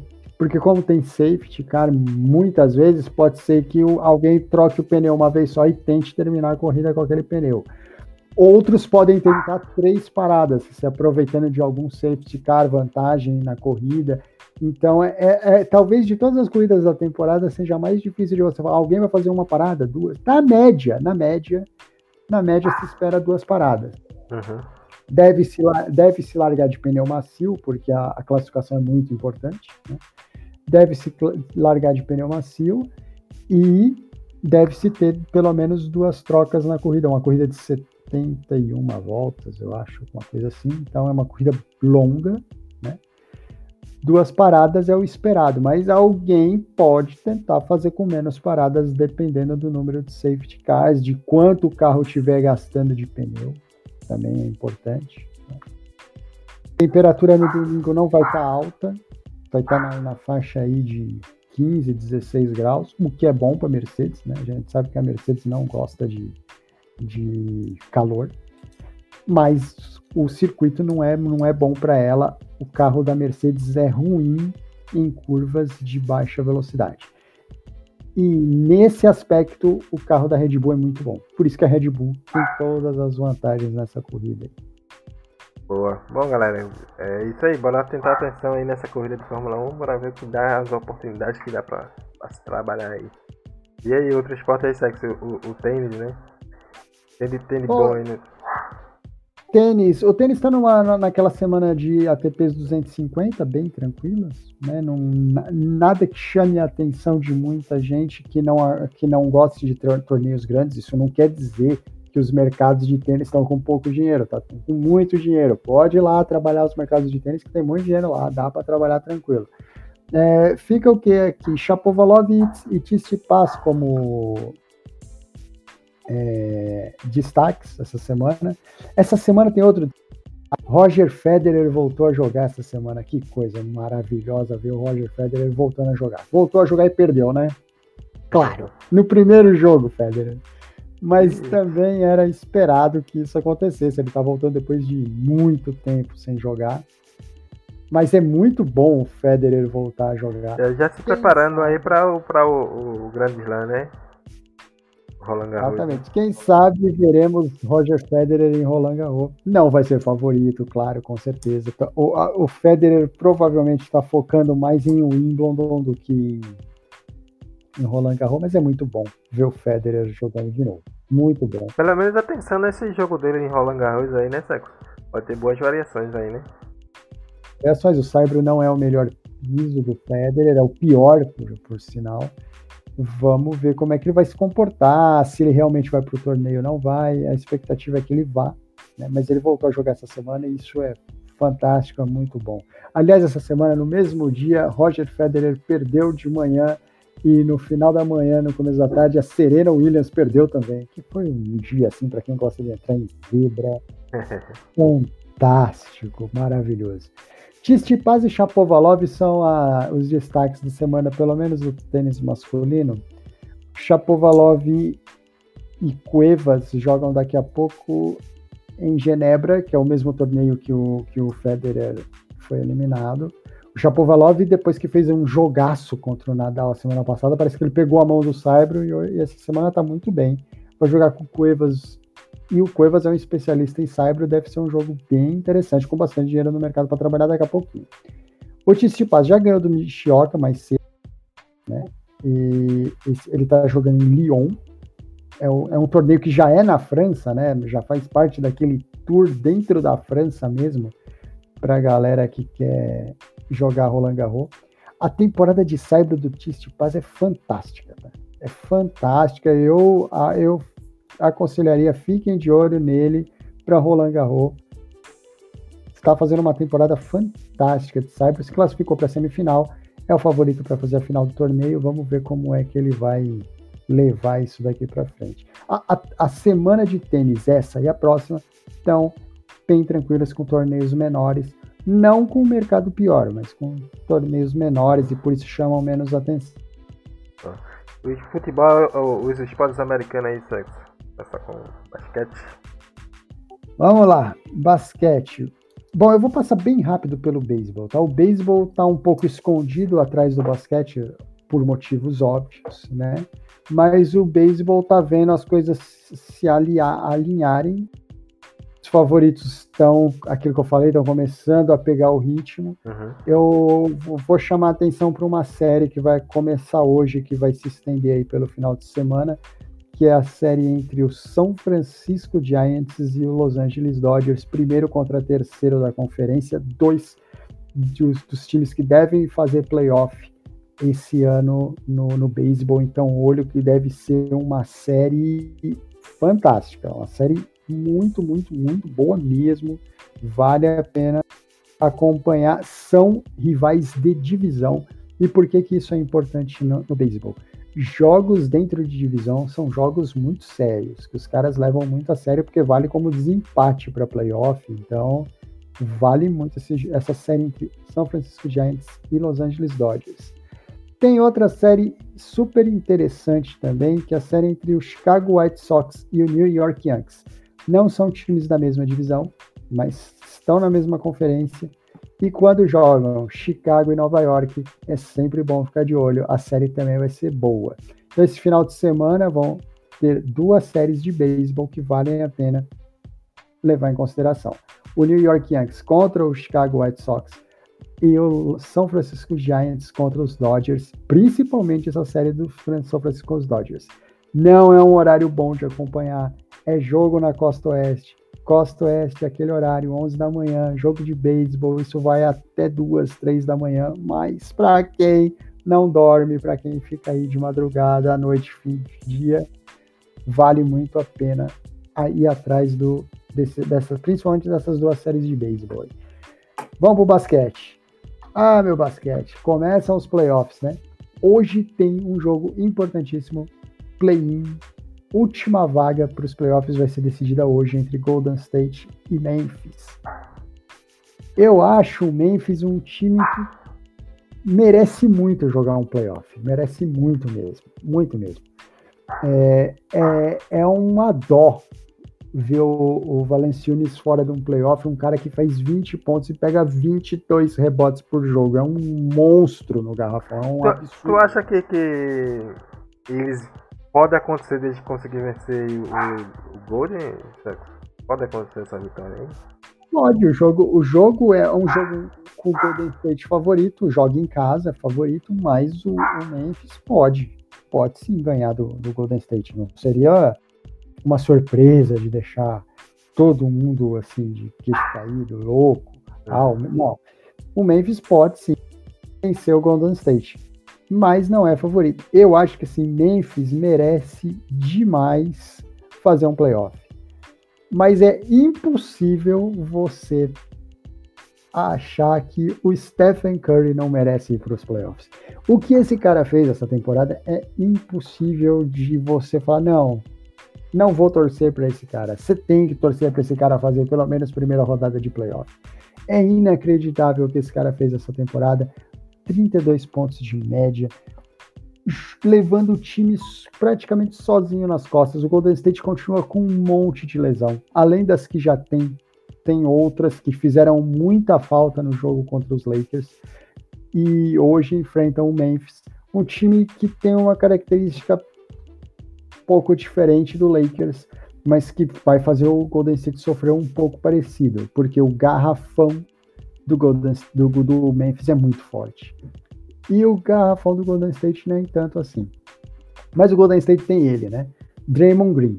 Draymond Green deu um trabalho absurdo para o Anthony Davis. O Anthony Davis, no final das contas, acabou fazendo um jogo espetacular, mas nos dois primeiros quartos, o Draymond Green anulou o Anthony Davis. E a expectativa é que se ele fizer um jogo do mesmo tamanho hoje contra Memphis, provavelmente vai dar Golden State, porque todo mundo tá esperando o quê? Que Stephen Curry acabe com o jogo, acabe com o jogo, né? Então não dá para torcer pro Stephen Curry ficar fora dos playoffs. E, to, e ia ser assim, super interessante também ver uma série de sete jogos entre Utah e Golden State. Ia ser bem interessante. Porque Utah é o time mais coletivamente falando, é o time mais acertadinho da Conferência Oeste. E ele seria o coletivo do, Golden, do, do, do, Utah contra esse monstro que é o Stephen Curry. Quantos jogos o Stephen Curry consegue roubar do Utah? Seria fantástico isso daí. Vamos ver o que, que o que, que acontece. Os playoffs já começam nesse meio de semana já, Sex? Os playoffs começam no final de semana. Sábado ah. já tem jogo de playoff E aí vale a pena a gente. Quais os jogos mais interessantes pra gente pra gente estar tá acompanhando aí, né? A gente que é leigo, né? A maioria é leigo. Quais os jogos mais interessantes pra gente ver nesse final de semana do basquete? Vamos lá. Na Conferência Leste, você tem dois jogos extremamente interessantes. Você tem um confronto em sete jogos entre Milwaukee e Miami. Miami não se classificou tão bem, mas está crescendo no final da temporada. É um time de respeito. Tem caras lá no Miami que sabem ganhar título, que são decisivos, que são caras clutch, que a gente chama. E vai enfrentar um Milwaukee que tem que provar que ele pode ir para frente nos playoffs, né? Milwaukee vem aí de duas temporadas decepcionantes em playoff e ele quer mostrar que, ó, chegou a minha vez e eu posso ir para frente também nos playoffs. Deve ser uma série apertada, Miami e Milwaukee, tá? Milwaukee lidera a série na temporada regular com 2 a 1 ganhou dois jogos de Miami.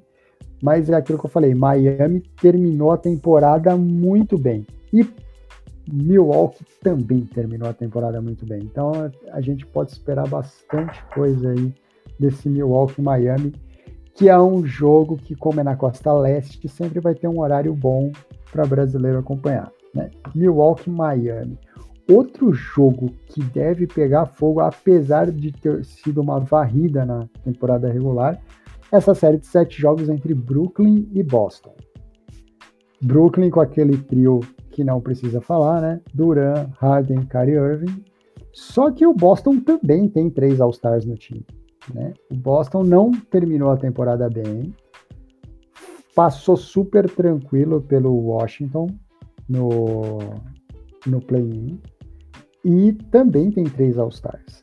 Então, apesar do favoritismo de Brooklyn, apesar do Brooklyn ter ganho todos os jogos contra o, o Boston na temporada regular, a série em sete jogos ali, Brooklyn e Boston, merece respeito. Boston é um time que tem toda a história que tem na NBA. Eu costumo falar que Boston é um time difícil de morrer. É difícil de você matar Boston. Quando você acha que ele morreu, ele volta. Então, Milwaukee Miami, Brooklyn e Boston, com certeza são séries que valem demais a pena ficar de olho. As outras séries do leste, elas são Philadelphia e Washington, e apesar do Washington ter o Bradley Bill, que é o segundo maior cestinha da liga, e o Westbrook, que faz triple-double como se fosse lance livre, é, é, muito difícil de imaginar qualquer resultado aqui que não seja Filadélfia vencendo a série. Uhum. Então a gente espera aí Filadélfia vencendo a série por talvez 4 a 1 4 a 2 se o Washington apertar um pouco, mas é mais provável que a gente veja aí Filadélfia 4 a 1 sendo que 4 a 0 não é uma surpresa para Filadélfia. O outro e último jogo da Conferência Leste é o confronto entre New York Knicks e Atlanta Hawks. Esse é o confronto que chama menos atenção entre todos. Mas tem o New York Knicks voltando para os playoffs. É muito bom ver o New York Knicks nos playoffs de novo. Na temporada regular, o New York Knicks ganhou todos os jogos do Atlanta, mas o Atlanta não é um time que deve perder todos os jogos do Knicks. Aqui o Knicks deve passar por 4 a 2 mas essa é uma série que eu não me surpreenderia se essa série fosse a sete jogos. Miami, é, Atlanta e Knicks tem grandes chances de sete jogos. Não seria uma surpresa. 4 a 2 Knicks é uma coisa bem esperada. Vamos para o Oeste. Bom, no Oeste é aquela coisa, você fecha o olho, joga uma moedinha para cima, pro lado que cair, tá bom, né? Você tem uma baita série, baita série entre Clippers e Dallas. Clip, o Clippers tem um timaço, um timaço de basquete, um timaço mesmo de basquete. E o Dallas tem o Luca Doncic. Clippers é favorito numa série de sete jogos. Numa série de sete jogos eu ainda dou um favoritismo para o Clippers ali 4 a 2 contra o Dallas.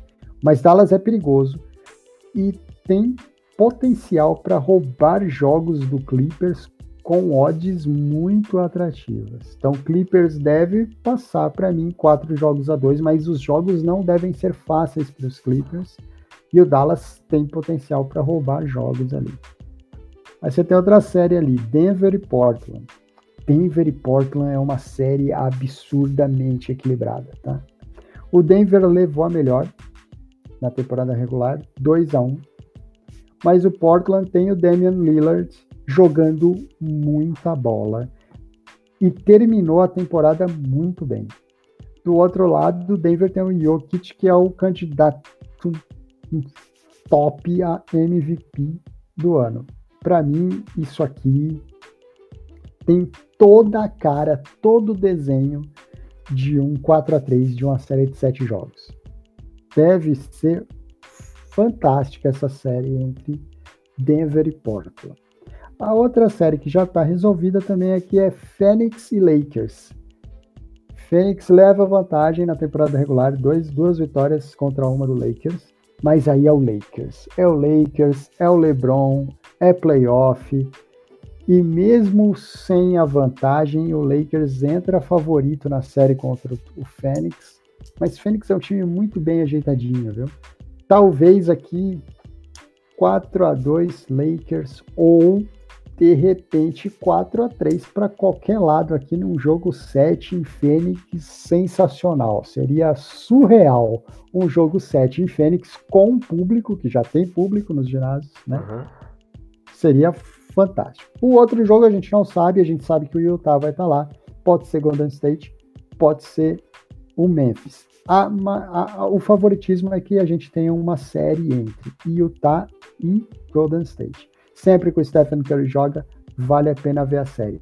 Mas ali a gente está falando de uma série que tende a ser 4 a 1 ou 4 a 2 para Utah. A não ser que ele, o homem, Stephen Curry, invente alguma coisa muito fora do, do da casinha.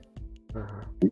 Então, assim, séries para ficar de olho, que podem ter sete jogos eu ficaria de olho nesse Milwaukee Miami, Denver e Portland, Phoenix e Lakers prometem muita coisa. Mas não subestimem essa série entre Brooklyn e Boston, porque o público já está de volta nos ginásios dos Estados Unidos. E jogar no ginásio de Boston com o público é o verdadeiro inferno. Então, Boston tem potencial para complicar uma série contra Brooklyn, sim. Mas no leste, a série que tem potencial para sete jogos é essa aqui entre Milwaukee e Miami. Lá na frente das séries, a gente vai comentar ainda sobre Knicks e Atlanta. Pode ser que essa série evolua para um jogo 7, quem sabe. Esse, é, a volta do público aí, né, Secretário? A gente vai ter uma ideia aí do que o público é capaz de fazer né, dentro dos esportes, né? Em relação às equipes, né? O basquete ele é um pouco diferente do, do futebol, né? Principalmente em época de playoff. Você tem alguns ginásios da, da NBA que não fazem a menor diferença. Menor diferença. Vou, vou dar um exemplo. O ginásio do Miami, com público e sem público, não faz a menor diferença. Tá? É... Porque a torcida em Miami não é essas coisas todas. Você jogar em outros ginásios também, Washington, sei lá, é, não faz tanta, tanta diferença. Agora, você jogar em Utah, você jogar em Phoenix, você jogar em Boston, em Los Angeles, em Nova York, e aí eu tô falando do Knicks e do Brooklyn, é um inferno. É um inferno. É mais ou menos como jogar em La Bombonera. Né? É muito, muito difícil jogar nesses ginásios com o público. Então, isso faz com que o Boston. É por isso que essa série Brooklyn e Boston é muito interessante. O ginásio não vai estar lotado, mas ele já vai estar, eu estava vendo aqui, com mais de 50% de público. Já é bom, já é muita coisa. Né? E aí você tem dois times com dois ginásios quentes você tem a rivalidade da cidade de Boston contra a cidade de Nova York, porque para quem não conhece os Estados Unidos, a, a, rivalidade de Boston e Nova York é absurda, tá? Como é que você compara esse Boston e Nova York aí, CX? É Barcelona e Real Madrid. Tá? Cidade de Madrid com a cidade de, de Barcelona, né? É, é. Boston e Nova York é uma coisa surreal. É um Brasil e Argentina ali, final de Copa do Mundo. É, então, assim, o Brooklyn é um time de Nova York, né? E, e Boston não precisa falar. Então, essa série vale muita coisa, vale muita coisa. Os jogadores também trazem essa rivalidade sexo da, da quadra, porque parece que não existe nem toda essa rivalidade entre. Assim, eu não percebo, né? Tipo, entre brasileiro e argentino você vai ver a, a rivalidade natural, né? Você não vê tantos jogadores é, é, argentinos jogando futebol brasileiro, nem tantos jogadores argentinos jogando no. Tantos jogadores brasileiros jogando futebol argentino, nem o contrário, né? Então quando tem um Brasil e argentino, até mesmo em clubes, né? Sempre tem essa rivalidade natural aí. E acontece isso aí entre os jogadores lá, lá de basquete ou não? Ou é mais sempre a cidade e as torcidas? Entre os jogadores em si, menos. Por quê? Porque a minoria deles nasce nas cidades que eles jogam, né? Mas as franquias, né?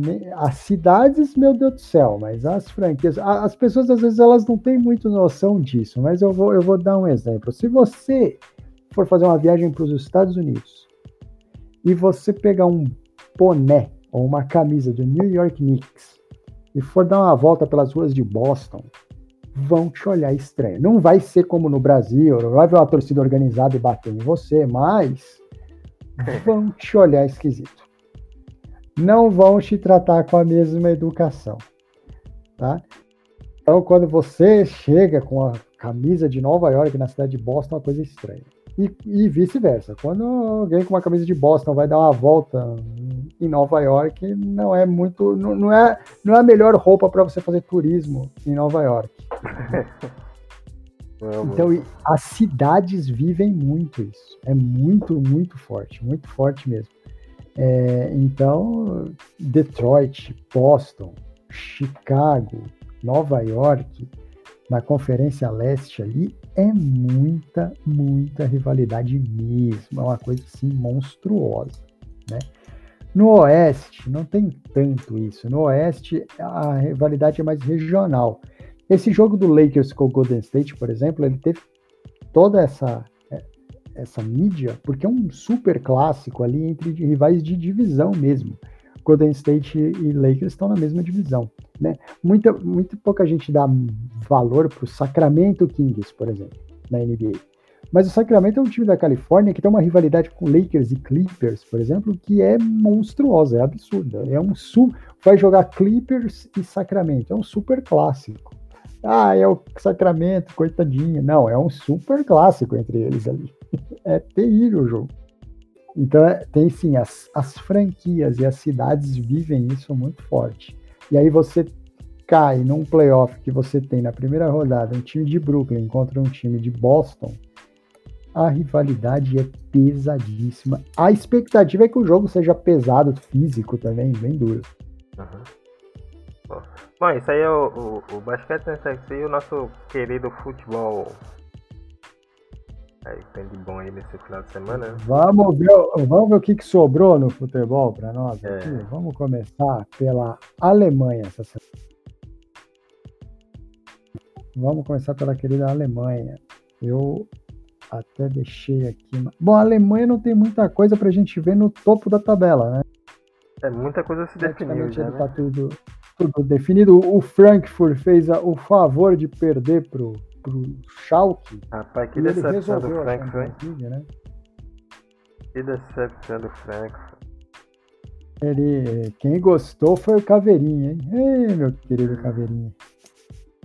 Estava lá. É, definiu aí.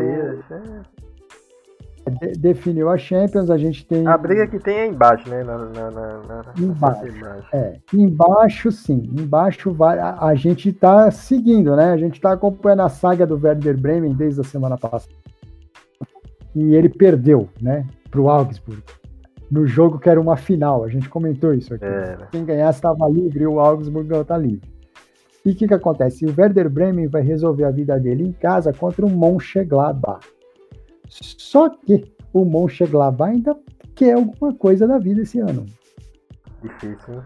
Rapaz. o Mönchengladbach pode tirar o Berlim ali, União Berlim do sétimo lugar ali, e arrumar uma vaguinha em torneio europeu, já que o nosso querido União Berlim enfrenta o Leipzig, né? Então, Werder Bremen e a sua saga que nunca termina. Ele pode até ser rebaixado direto, sem playoff, né? Porque o Colônia, o Colônia atrás dele enfrenta o Schalke. Olha a situação do Werder Bremen. É, complicou geral o Werder Bremen aí, viu? Rapaz, o Colônia tem que vencer de todo jeito. Jogo importante aí pro Colônia. O Schalke tá portando aí, né, Santos? Pra um golzinho, papapá, tá dificultando a vida da, dessa reta final aí da, da galera, né? Pelo menos tentando, né? Exatamente. Então, olha só o Werder Bremen. Vamos imaginar que ele empate esse jogo dele com o Mönchengladbach. É um jogo difícil para o Bremen, porque o Mönchengladbach ainda quer alguma coisa na vida. Se ele empata esse jogo aqui, uma vitória do Colônia rebaixa o Werder Bremen direto, sem playoff. Né? Quem ainda está nessa briguinha aí também é o Arminia, né? O Arminia enfrenta o Stuttgart fora de casa e o Stuttgart ainda pode arrumar uma vaguinha ali que ainda está com o União Berlim.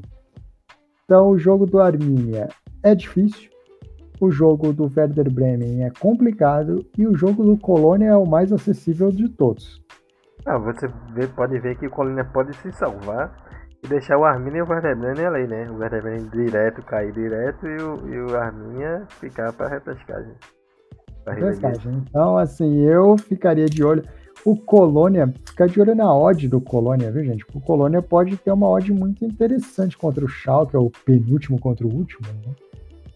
Pode ser uma odd bem interessante ali para tentar arrumar um backzinho bom, alguma coisa desse tipo.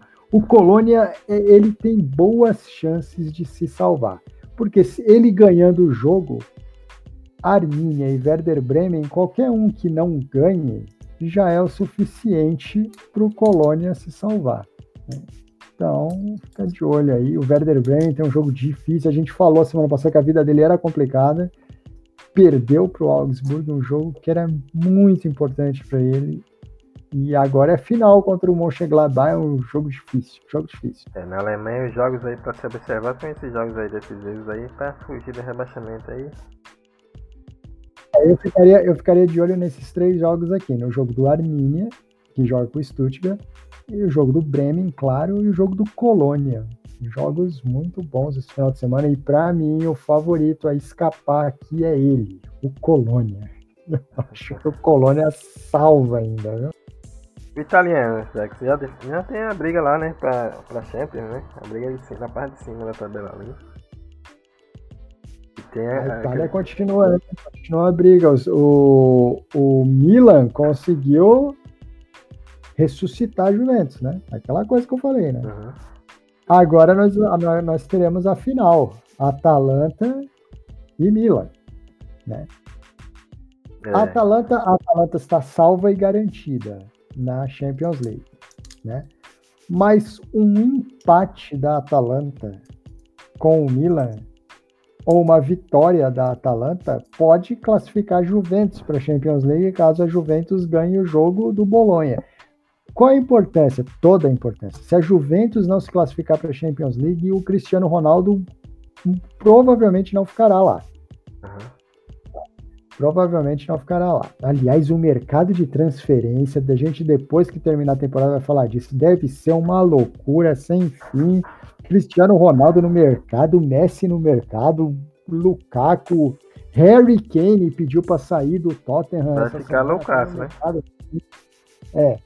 Então, o mercado de. Aí vai falar sobre isso aí, vai falar sobre isso aí. Meu isso Deus do céu, de... vai ser uma coisa de louco. Isso pode mudar, né? A Juventus enfrenta o Bolonha. Se vencer o Bolonha e o Milan não vencer, aí teremos Juventus na Champions League e Milan fora.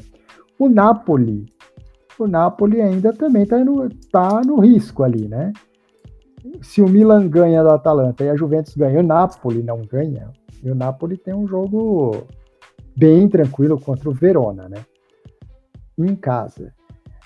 É, se o Napoli não se classificar para a Champions, porque perdeu do Verona em casa, no, na última rodada, aí é para cair técnico, cair presidente, cair todo mundo, né? Uhum. Então, a expectativa é que Napoli e Atalanta se salvem e a briga fica, em, fica entre Milan e Juventus. A vida do Milan é difícil. Enfrenta a Atalanta em Bergamo, enfrenta a Atalanta no campo da Atalanta. Difícil. E a Juventus, com uma vitória simples e um empate do Milan, está na Champions League. E a Juventus depende dessa Champions League, provavelmente, para segurar o Cristiano Ronaldo mais uma temporada. Tem uma, uma briguinha ali pela, pela repescagem ali da Europa League, né? Que é o Roma, Sassuolo e Sampdoria. Ainda tem essa, essa briguinha aí. Pode ter, alguma, pode ter coisa boa nesses jogos, né, Pode, pode sim, pode sim. É, mas a, a, tendência é que a Roma enfrentando o Spezia vence o jogo dela e não, não, não dê emoção para o negócio. Mas, né, vai, sabe. Tem uma coisa interessante aqui que a, a, a, o Sassuolo enfrenta a Lazio. Quem conhece a Itália e quem conhece Roma sabe que a Lazio entregaria esse jogo para o Sassuolo sem pensar, só uhum. para acabar com a vida da Roma. Ela entregaria sim, mas sem muito estresse, entendeu? Ah, não, não, pode ganhar, fique tranquila. Então, se a Roma escorregar com o Spezia, os jogos serão no mesmo, mesmo horário, né? Cuidado, hein? Lazio para deixar o Sassuolo passar é, tranquilo. Não sei nem se a Lazio já não vai escalar um time mais ou menos aqui. É, já tá garantido, né? Coisa boa pra estar tá observando isso Exatamente. Então é isso aí, né? Já rebaixado já definiu lá, né? Parte de baixo já definiu, todo mundo se salvou, todo mundo se salvou, quase se complica. É, o, o Torino, o Torino acho que vai patrocinar a Série B do Crotone, né? Porque o Crotone salvou o Torino. Que a vida do Torino ia ser complicadíssima. O último jogo é Torino e Benevento. Ia ser o jogo da rodada, né? E o nosso querido francês, que a gente acabou falando semana passada, que estava o campeonato mais interessante para se fazer alguma coisa, né, E o, o, campeonato francês é o campeonato mais interessante da Europa e é o campeonato onde pode ter coisas bem estranhas nessa semana. Então vamos a elas, porque quem ficar de olho nelas pode se beneficiar muito. A gente vai, claro, falar de Lille e Paris. Olha só, aconteceu o que a gente esperava. O Senetien realmente tirou pontos do Lille. Né? Era um jogo que era possível o Lille perder pontos mas a, a, gente comentou semana passada que o Lille deve confirmar o título nesse jogo contra o, contra o Alger, que muita gente conhece como Angers, né? O, o Alger deve, esse jogo deve ser o jogo do título do, do, do Lille, a não ser que pese o fato de ser campeão, mas a gente projetou isso mesmo. O Senetien empatar e tirar um pontinho do Lille, mas que o, a última rodada era muito favorável para o Lille e ele deve ser campeão francês. O Paris, o jogo do Paris Saint-Germain é o jogo mais importante, talvez, da, da, da rodada. Sabe por quê? Por causa do Paris ser campeão? Claro que não. Porque o Paris deve ganhar o jogo dele. Né? Mas a gente vai comentar esse jogo do Paris daqui a pouco. Porque tem uma briguinha ali, Mônaco e Lyon, super interessante, né? Uhum. E vale Champions essa briga, né? É... O Mônaco joga fora de casa, a gente comentou isso também a semana passada, que a, a vaga pendia mais para o Lyon do que para o Mônaco. Por quê? Porque o Mônaco, no último jogo, enfrenta o Lens fora de casa. O Lens está tá fazendo uma temporada super decente, tá? Não vai ser um jogo fácil para o Mônaco, não. Lens ainda briga aí para mata-mata da é, Europa League, né? Isso. E você tem o Lyon que joga em casa contra o Nice. Esse jogo é super acessível para o Lyon. O Lyon deve fazer seis, três pontos ali. E aí obriga o Mônaco a ganhar esse jogo do Lens, que é um jogo bem complicado para o Mônaco, viu? Vale muito a pena esse joguinho Mônaco e Lens aí, ficar de olho.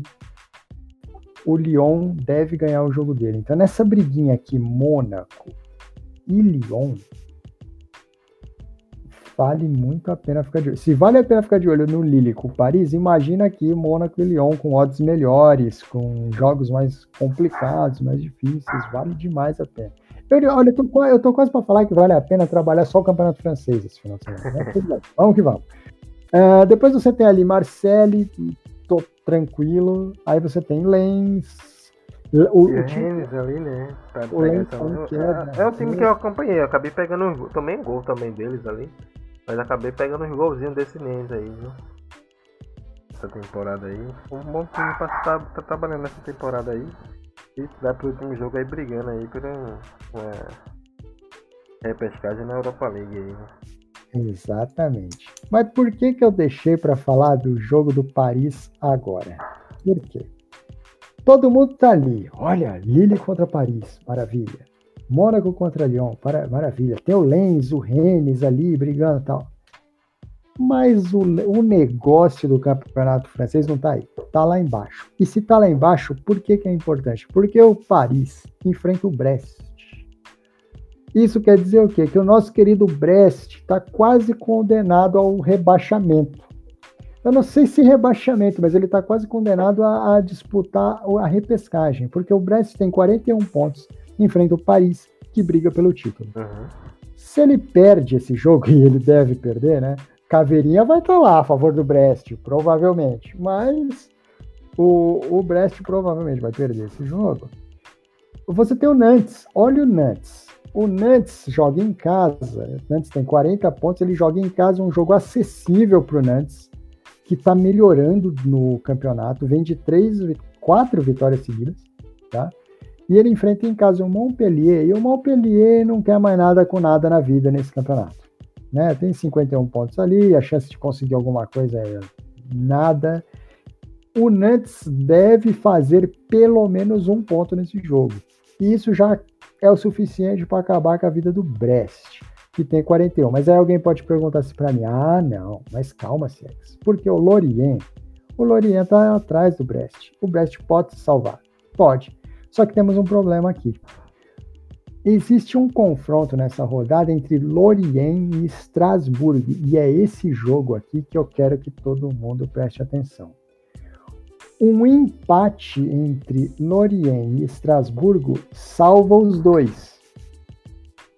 Então, fiquem de olho neste jogo aqui. É, não vai ter muito.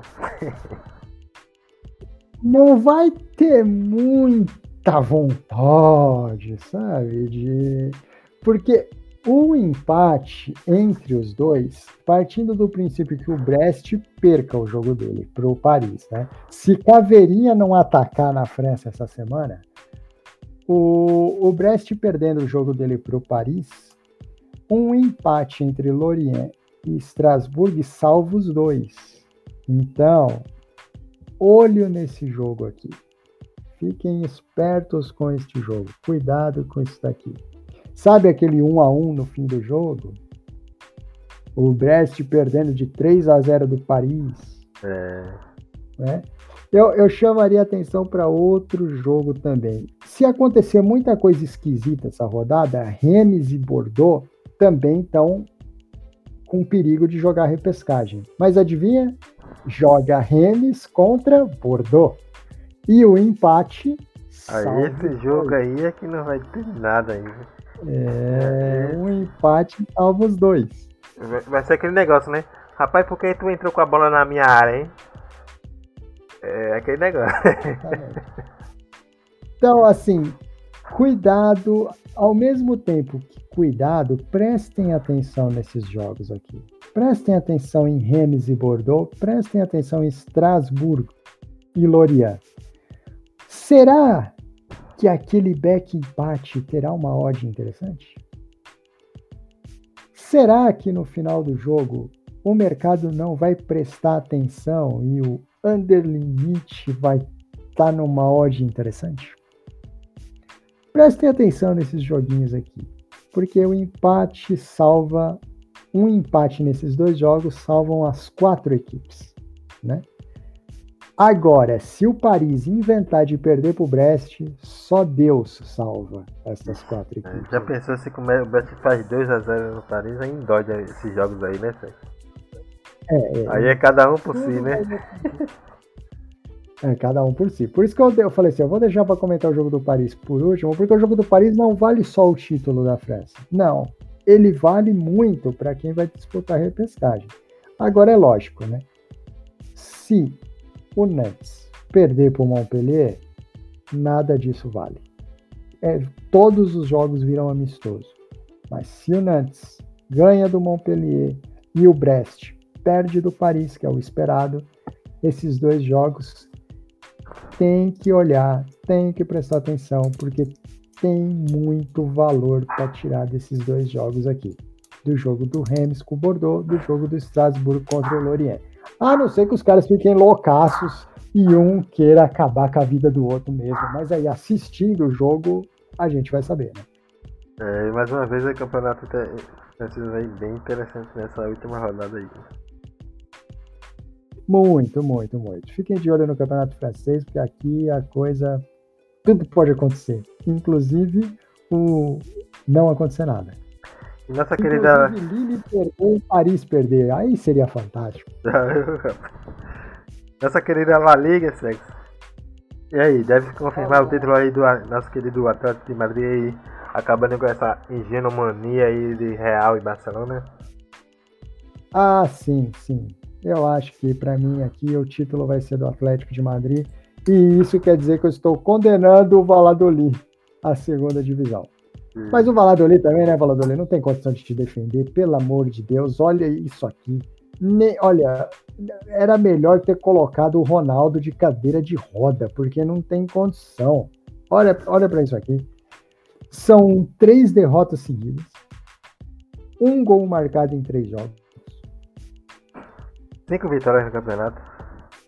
São cinco vitórias no campeonato. São seis jogos seguidos. Aí ganhou menos que o Eibar, que é o último, viu? Não, não tem condição de defender o Valladolid. Menos 22 de saldo. Que defesa é essa, Valladolid? E essa defesa vai enfrentar quem? Luiz Soares. Valendo, valendo o título. E é um título que a galera não quer deixar passar de jeito nenhum. Olha, foi muito ruim pro Valladolid. Pode se salvar ainda, né? O, o Caveirinha vai estar lá. Tá? Provavelmente o Caveirinha vai estar lá também. Se o Valladolid se salvar, o Caveirinha estará lá. É, mas é muito difícil. É muito difícil. Teria que ganhar o jogo do. E assim, não basta ganhar o jogo do Atlético de Madrid. Né? Elche e o Esca, os dois precisam perder. Uhum. Então, é, ali é praticamente uma condenação. O Atlético de Madrid deve ser campeão por tudo isso daí que a gente falou agora. O Real Madrid joga com o Vila Real. Eu acho que o Vila Real nem deve jogar com o time titular nesse jogo. É, tem a final, né? Do, Já garantiu o mata-mata lá do. Se eles se garantirem no mata-mata da Europa League, ali, ó, bater no peito eu me garanto passar, né? No mata-mata. Vai poupar os jogadores aí pro. pra final, né? Então, a- a expectativa é que o Real Madrid vença. né? A gente estava falando disso a semana passada, né? Se o Real Madrid vencer, ele vai a 25 vitórias. Olha aí o Real Madrid entregando a temporada que a gente queria dele. Se o Barcelona, com tudo que o Barcelona fez de errado ainda, ganhar esse último jogo do Eibar, ele vai entregar 24 vitórias, tá aí o que a gente estava esperando. Sevilha e Atlético de Madrid é o- são os, os pontinhos fora da curva, né? Mas o Atlético de Madrid deve ser campeão espanhol esse final de semana. Real Madrid deve ser vice-campeão. E aonde está o legal da, da rodada? Tá ali, né? A outra saga que a gente. Se a gente estava acompanhando a saga do Torino, que deu bom pro Torino graças ao Crotone. A saga do Werder Bremen, que tá difícil pro Bremen. Tá bem difícil. A gente também tá acompanhando quem? A saga do Elche. O Elche ganhou, gente. O Elche ganhou do Cádiz a semana passada. A gente comentou isso aqui. Quem foi atrás do Elche se deu bem. E essa semana ele decide a vida dele em casa contra o Atlético de Bilbao, que não quer mais nada com nada. O Elche pode se salvar sim do rebaixamento, porque o Esca joga em casa, mas joga contra o Valência. O Valência também não quer mais nada com nada? Não. mas é um joguinho mais complicado. O Esca só depende dele. Se ganhar, tá salvo.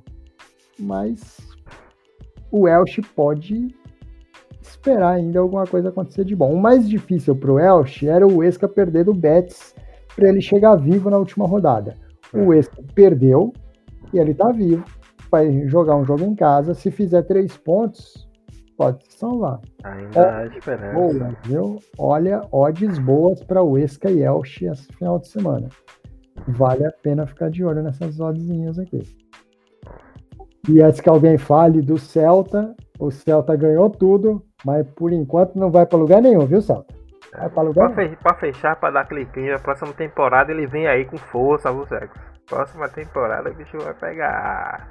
O deve ajeitar esse time aí. O Celta é um bom time, talvez, para fazer aquele projeto espelhado do esporte. Isso, bom, né? É bom. É um bom time para fazer aquele projeto espelhado do esporte, com odds um pouquinho piores que a do esporte, mas eu acho um time bom para fazer essa, essa, esse, é, essa entrada de temporada cheia, né? E a liga mais valiosa do mundo no futebol, sexo, a Premier League, aí tem coisas boas ainda, né? Ou não? Tem briga ali pra Champions, né? A briga da Champions tá fantástica. Quer dizer, fantástica mais ou menos, né? O Leicester deixou a desgraça acontecer na vida dele, né? Teve todas as chances do mundo, Leicester. Todas, todas. Teve um jogo em casa contra o Newcastle, perdeu. Teve um jogo fora com o Southampton, empatou. Aí ficou difícil. Aí, depois de não ganhar do Southampton e perder do Newcastle, que eram os dois jogos que o Leicester precisava para se garantir na Champions League, aí vieram os jogos grandes. E nos jogos grandes, o que, que aconteceu? Ele ganhou do United, que era o mais difícil fora de casa, aí perdeu para o Chelsea, e aí aqueles pontos do Newcastle e do Southampton estão fazendo muita falta. O, Le agora... o Leicester joga em casa esse fim de semana, joga com o Tottenham, né? O Tottenham ainda sonha com alguma coisinha ali entre ele e o West Ham, mas ah, ainda tem o Everton atrás ali. Mas o Tottenham provavelmente está em fase de reconstrução de time. Então é um jogo que o Leicester pode ganhar. Mas e agora, Leicester? Será que agora vale a pena ganhar? Então, tem que ganhar, né? Mas aí você tem o Liverpool que joga em casa com o Crystal Palace. E depois daquele gol do Alisson. A rapaz, chance aquele gol. Eu não vi, eu não, não, assisti esse jogo aí, rapaz. Provavelmente ia estar nessa moedinha aí, viu? Rapaz, finalzinho do jogo, último lance. Depois daquele gol do Alisson, a chance do Liverpool deixar ponto para trás contra o Crystal Palace é muito difícil em casa. E você tem o Chelsea, né? O Chelsea joga fora de casa contra o Aston Villa. Talvez aqui esteja a maior esperança do, do Leicester. Né? Quem sabe o Aston Villa arruma um empatezinho com o Chelsea ali, atrapalha a vida do Chelsea. É, o, o, Chelsea pode até, assim, os jogadores, né, com medo aí de se machucar, alguma coisa aí, né, pra ter a final da Champions, né. Deu aquele gás, né, não deu aquele gás todo e tal pra, pra garantir a vaga, né? Exatamente. Então a liga que tem mais dinheiro no mundo está mais ou menos resumida a isso aí. A expectativa de uma grande zebra do Aston Villa contra o Chelsea, mas devemos ter vitória do Chelsea, vitória do Liverpool, vitória do Leicester, deve ter essas três vitórias aí e, o, e a temporada vai terminar tranquila do jeito que está. O Everton, olha só, o Everton pode ser uma boa entrada. Bom jogo pra tu trabalhando, né? Everton pega quem? O Everton pega fora de casa o Manchester City totalmente reserva, né? Totalmente reserva. O Manchester City não vai botar o time titular campeão aqui contra o Everton de jeito nenhum, né? Então, olho na odd do Everton, que pode render um, alguma coisinha nessa última, última rodada. O Arsenal também contra o Brighton. O Arsenal costuma ter odds boas. Mas, assim, o, o grande jogo da rodada é aquele jogo do Chelsea com Aston Villa e do Liverpool contra o Crystal Palace, porque são os jogos que decidem as vagas da Champions League. Bom, essa Ou seja, emoção mesmo, esse final de semana dificilmente estará na Inglaterra. A emoção vem mesmo para a França, para a Alemanha, Itália. Para fechar de chave de ouro aí nosso nossa gira do mercado, sexy. E essa final aí do Campeonato Paulista, né? Entre Palmeiras e São Paulo aí. Ô, rapaz, eu fiz o jogo ontem, fiz até a live lá. Que jogo ruimzinho mesmo, rapaz. É, a gente tava falando desse jogo aqui, né? Como o jogo foi pegado como era esperado que ele fosse pegado. Eu acho que, assim, para final. Olha, tem uma coisa interessante desse jogo do Palmeiras com o, com o São Paulo: isso é uma final, gente. Final é jogo pegado. A gente tá entrando numa semana agora que tem final de Europa League e final de Champions League. Não vão. Pode ser que aconteça, até pode, mas não vão esperar 3 a 2 4 a 3 um jogaço com gols de calcanhar, de bicicleta. Não final é jogo duro. Tá? Rapaz, e, e, o único jeito do, do, A gente vai falar mais dessa, nessa final de Champions aí, né? Vai fazer um state podcast especial aí pra falar dessa Champions. Mas. É, a chance de, de, de, de, o Chelsea ganhar isso aí é jogar duro, né? Jogar pressionando, jogar batendo, né? No, no, nesse, nesse, né? Defesa sólida, né? E isso o Chelsea tem, a defesa sólida. Eu tava comentando ontem assistindo o jogo do Palmeiras com o, o São Paulo. Que incrível, né? Como o jogo do Palmeiras. Alguém vai falar assim, nossa, mas como é que você está falando um negócio disso? Como o jogo do Palmeiras e do São Paulo foi espelhado taticamente muito parecido com o jogo do Real Madrid com o Chelsea. É, dois times jogando com três zagueiros. Uhum. É, não dá para esperar nada muito diferente daquilo, não, gente. É dois times jogando com três zagueiros. Quando se defendem, prova na maioria das vezes se defendem com uma linha de cinco atrás. É, então você tem muito pouco espaço. Você tem muito pouco espaço para criar jogo. É, se você reparar, grandes chances, as grandes chances do São Paulo foram dois chutes de fora da área. Foi uma falta de fora da área do, do, no segundo tempo, do lateral esquerdo do São Paulo, agora eu não me lembro o nome dele, e um chute do Sara na trave de fora da área. Né? Tem muito pouco. São, o, o, Palmeiras e o São Paulo são duas equipes extremamente competitivas. É difícil de ter espaço. Então, o que esperar da final do Campeonato Paulista no domingo? Mais ou menos a mesma coisa. Um jogo difícil, um jogo com muito pouco espaço para você criar jogadas, um jogo que te dá pouca chance de contra-ataque também. O Palmeiras é um time que joga em, muito em contra-ataques. Né? É, poucos contra-ataques ontem aí, quase Mas, nenhum. É, apesar do Palmeiras ter dois, dois jogadores na frente, o Rony e o Luiz Adriano, é difícil você contra-atacar porque o São Paulo joga com três zagueiros, você não tem vantagem numérica no contra-ataque o, a grande bola, a grande chance que o Palmeiras teve de fazer o gol no jogo, a grande chance foi um erro de passe do Miranda. Foi num erro. Então, as chances de gol nesse, nesse, nesse jogo de domingo, ele vai vir num erro.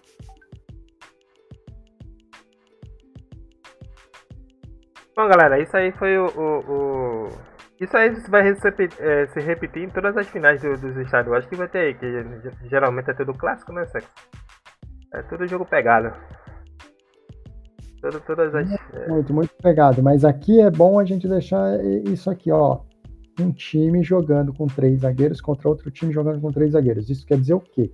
Pouquíssimo espaço para você criar jogadas e as melhores jogadas vão vir de erros ou de chutes de fora da área. É difícil você infiltrar uma defesa dessa. E bolas aéreas, como tem muita gente que gosta de comprar escanteio, tá? Você tem dois times jogando cada um com três zagueiros, ou seja, na maioria esmagadora das vezes você vai ter dois times com seis jogadores de pelo menos 1,80m a mais. As bolas aéreas são difíceis de passar aí também, tá? São difíceis de passar também. Bom, galera, isso aí foi o Steak Podcast aí. Semana que vem a gente volta com mais.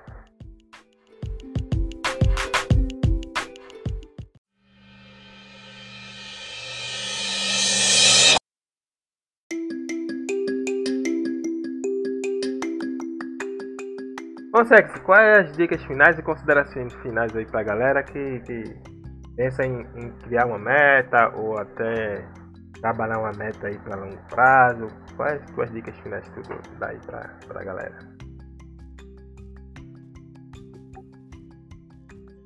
Vamos lá.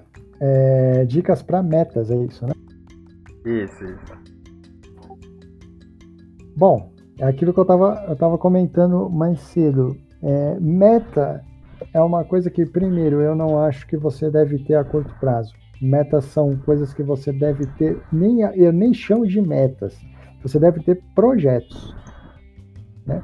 Você tem que substituir esse nome metas por projetos. Tenha um projeto. Né?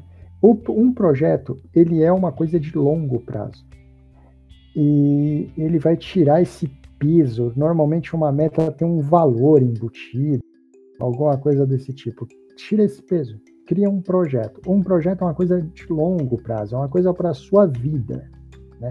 Substitua a meta por projeto.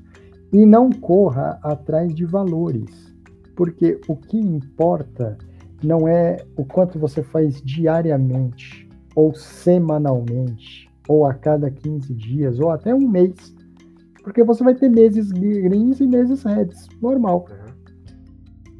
Uhum. O que vale é no final da temporada, como você trabalhou. A temporada está terminando agora. Então, para quem está trabalhando desde lá do mês de agosto, setembro, como é que você foi? Nós estamos chegando no final de maio. Como que você foi? Agora é a hora de você fazer a sua análise de longo prazo. Como você foi? Como foram as suas entradas? Como foram os times? Como foram? Qual foi a sua? Qual é a expectativa que você tinha antes e que qual é a sua realidade agora? Será que a sua banca cresceu? Será que a sua banca diminuiu? Será que ela ficou estática? Será que você realmente precisa de tantas estratégias? Será que você está usando muitas estratégias, poucas estratégias? Onde você pode melhorar? Será que você pode melhorar em mercados de curto prazo, em mercados de médio prazo, em mercados de longo prazo? Onde você está errando? Onde você está acertando? É agora que a gente sabe. Porque é agora que a temporada termina. Agora que você consegue avaliar um trabalho de um ano. E repara, a gente não está falando de meta, a gente está falando de trabalhos avaliar trabalhos para que na próxima temporada você tome decisões melhores. O Marconi é um exemplo para todo mundo aí. É, um, é uma pessoa que teve um projeto que a gente parou, a gente sentou, a gente viu aonde estava andando bem o projeto e aqui continua, aonde o projeto não está andando bem e aqui para e muda. E isso melhorou o que no Marconi? Ele tomou decisões melhores e agora com decisões melhores, os resultados dele são melhores e a gente nunca se preocupou com o Marconi fazer 5, 10, 15, 20% por semana ou por mês. Isso não é foco de ninguém. Uhum. Bom, é isso aí. Consegue salve final pra galera aí? Moçada, vem aí o último final de semana das ligas europeias, pelo menos os principais, né? muito atento no mercado, tenta ficar de olho nessas coisas que a gente passou aqui, porque é onde provavelmente vão aparecer grandes oportunidades esse final de semana, isso para quem trabalha futebol, para quem trabalha outros esportes. Olho o tempo todo nos playoffs da NBA, tem GP de Mônaco, vamos que vamos, para cima do mercado, deem porrada neles. Tô na torcida por todo mundo aqui sempre. Bora lá. Boa. Bom, galera, vocês aí tiver qualquer dúvida, qualquer questionamento aí, quiser dar um feedback pra gente, tá? Manda aí no direct nas redes sociais da gente, tanto na minha quanto no Sérgio, a gente vai responder aí sempre a galera. Então qualquer dúvida, qualquer questionamento, qualquer coisinha, se quiser dar, é, sugerir temas pra gente estar tá conversando aqui no podcast, no podcast, tá? Sugere tema, quero um tema específico para vocês estarem conversando, batendo papo aí. Manda pra gente aí que a gente vai observar aqui e vai tentar trazer esse tema aqui pra, pra gente bater um papo aqui, tá galera? Acompanha a gente aí nas redes sociais, deixa o like, comenta, dá um feedback, dá sugestões, a gente tá vendo isso aí tudo, tá? Então é isso aí, galera. Bom final de semana. Tá chegando aí o final de semana último, né? A última raspinha ali de, de, de tacho ali da, da Europa ali, da Europa, né? Dos jogos da Europa. Então, cuidado aí, gestão de banca, mete bronca, o método, revisa aí o que tiver dando de bom, de ruim. E vamos que vamos. Bom, um bom final de semana aí pra vocês. E até a próxima sexta-feira. Eu acho que a gente vai fazer um steak podcast antes, né, Zex? Pra estar tá acompanhando a, a final da Europa League e comentar um pouco sobre a final da Europa League e o final da, da Champions, né? Bora! Pronto, então acompanhe nas redes sociais, assim que sair o novo, o novo episódio aí eu mando pra vocês, tá? Forte abraço, se cuidem aí e até a próxima!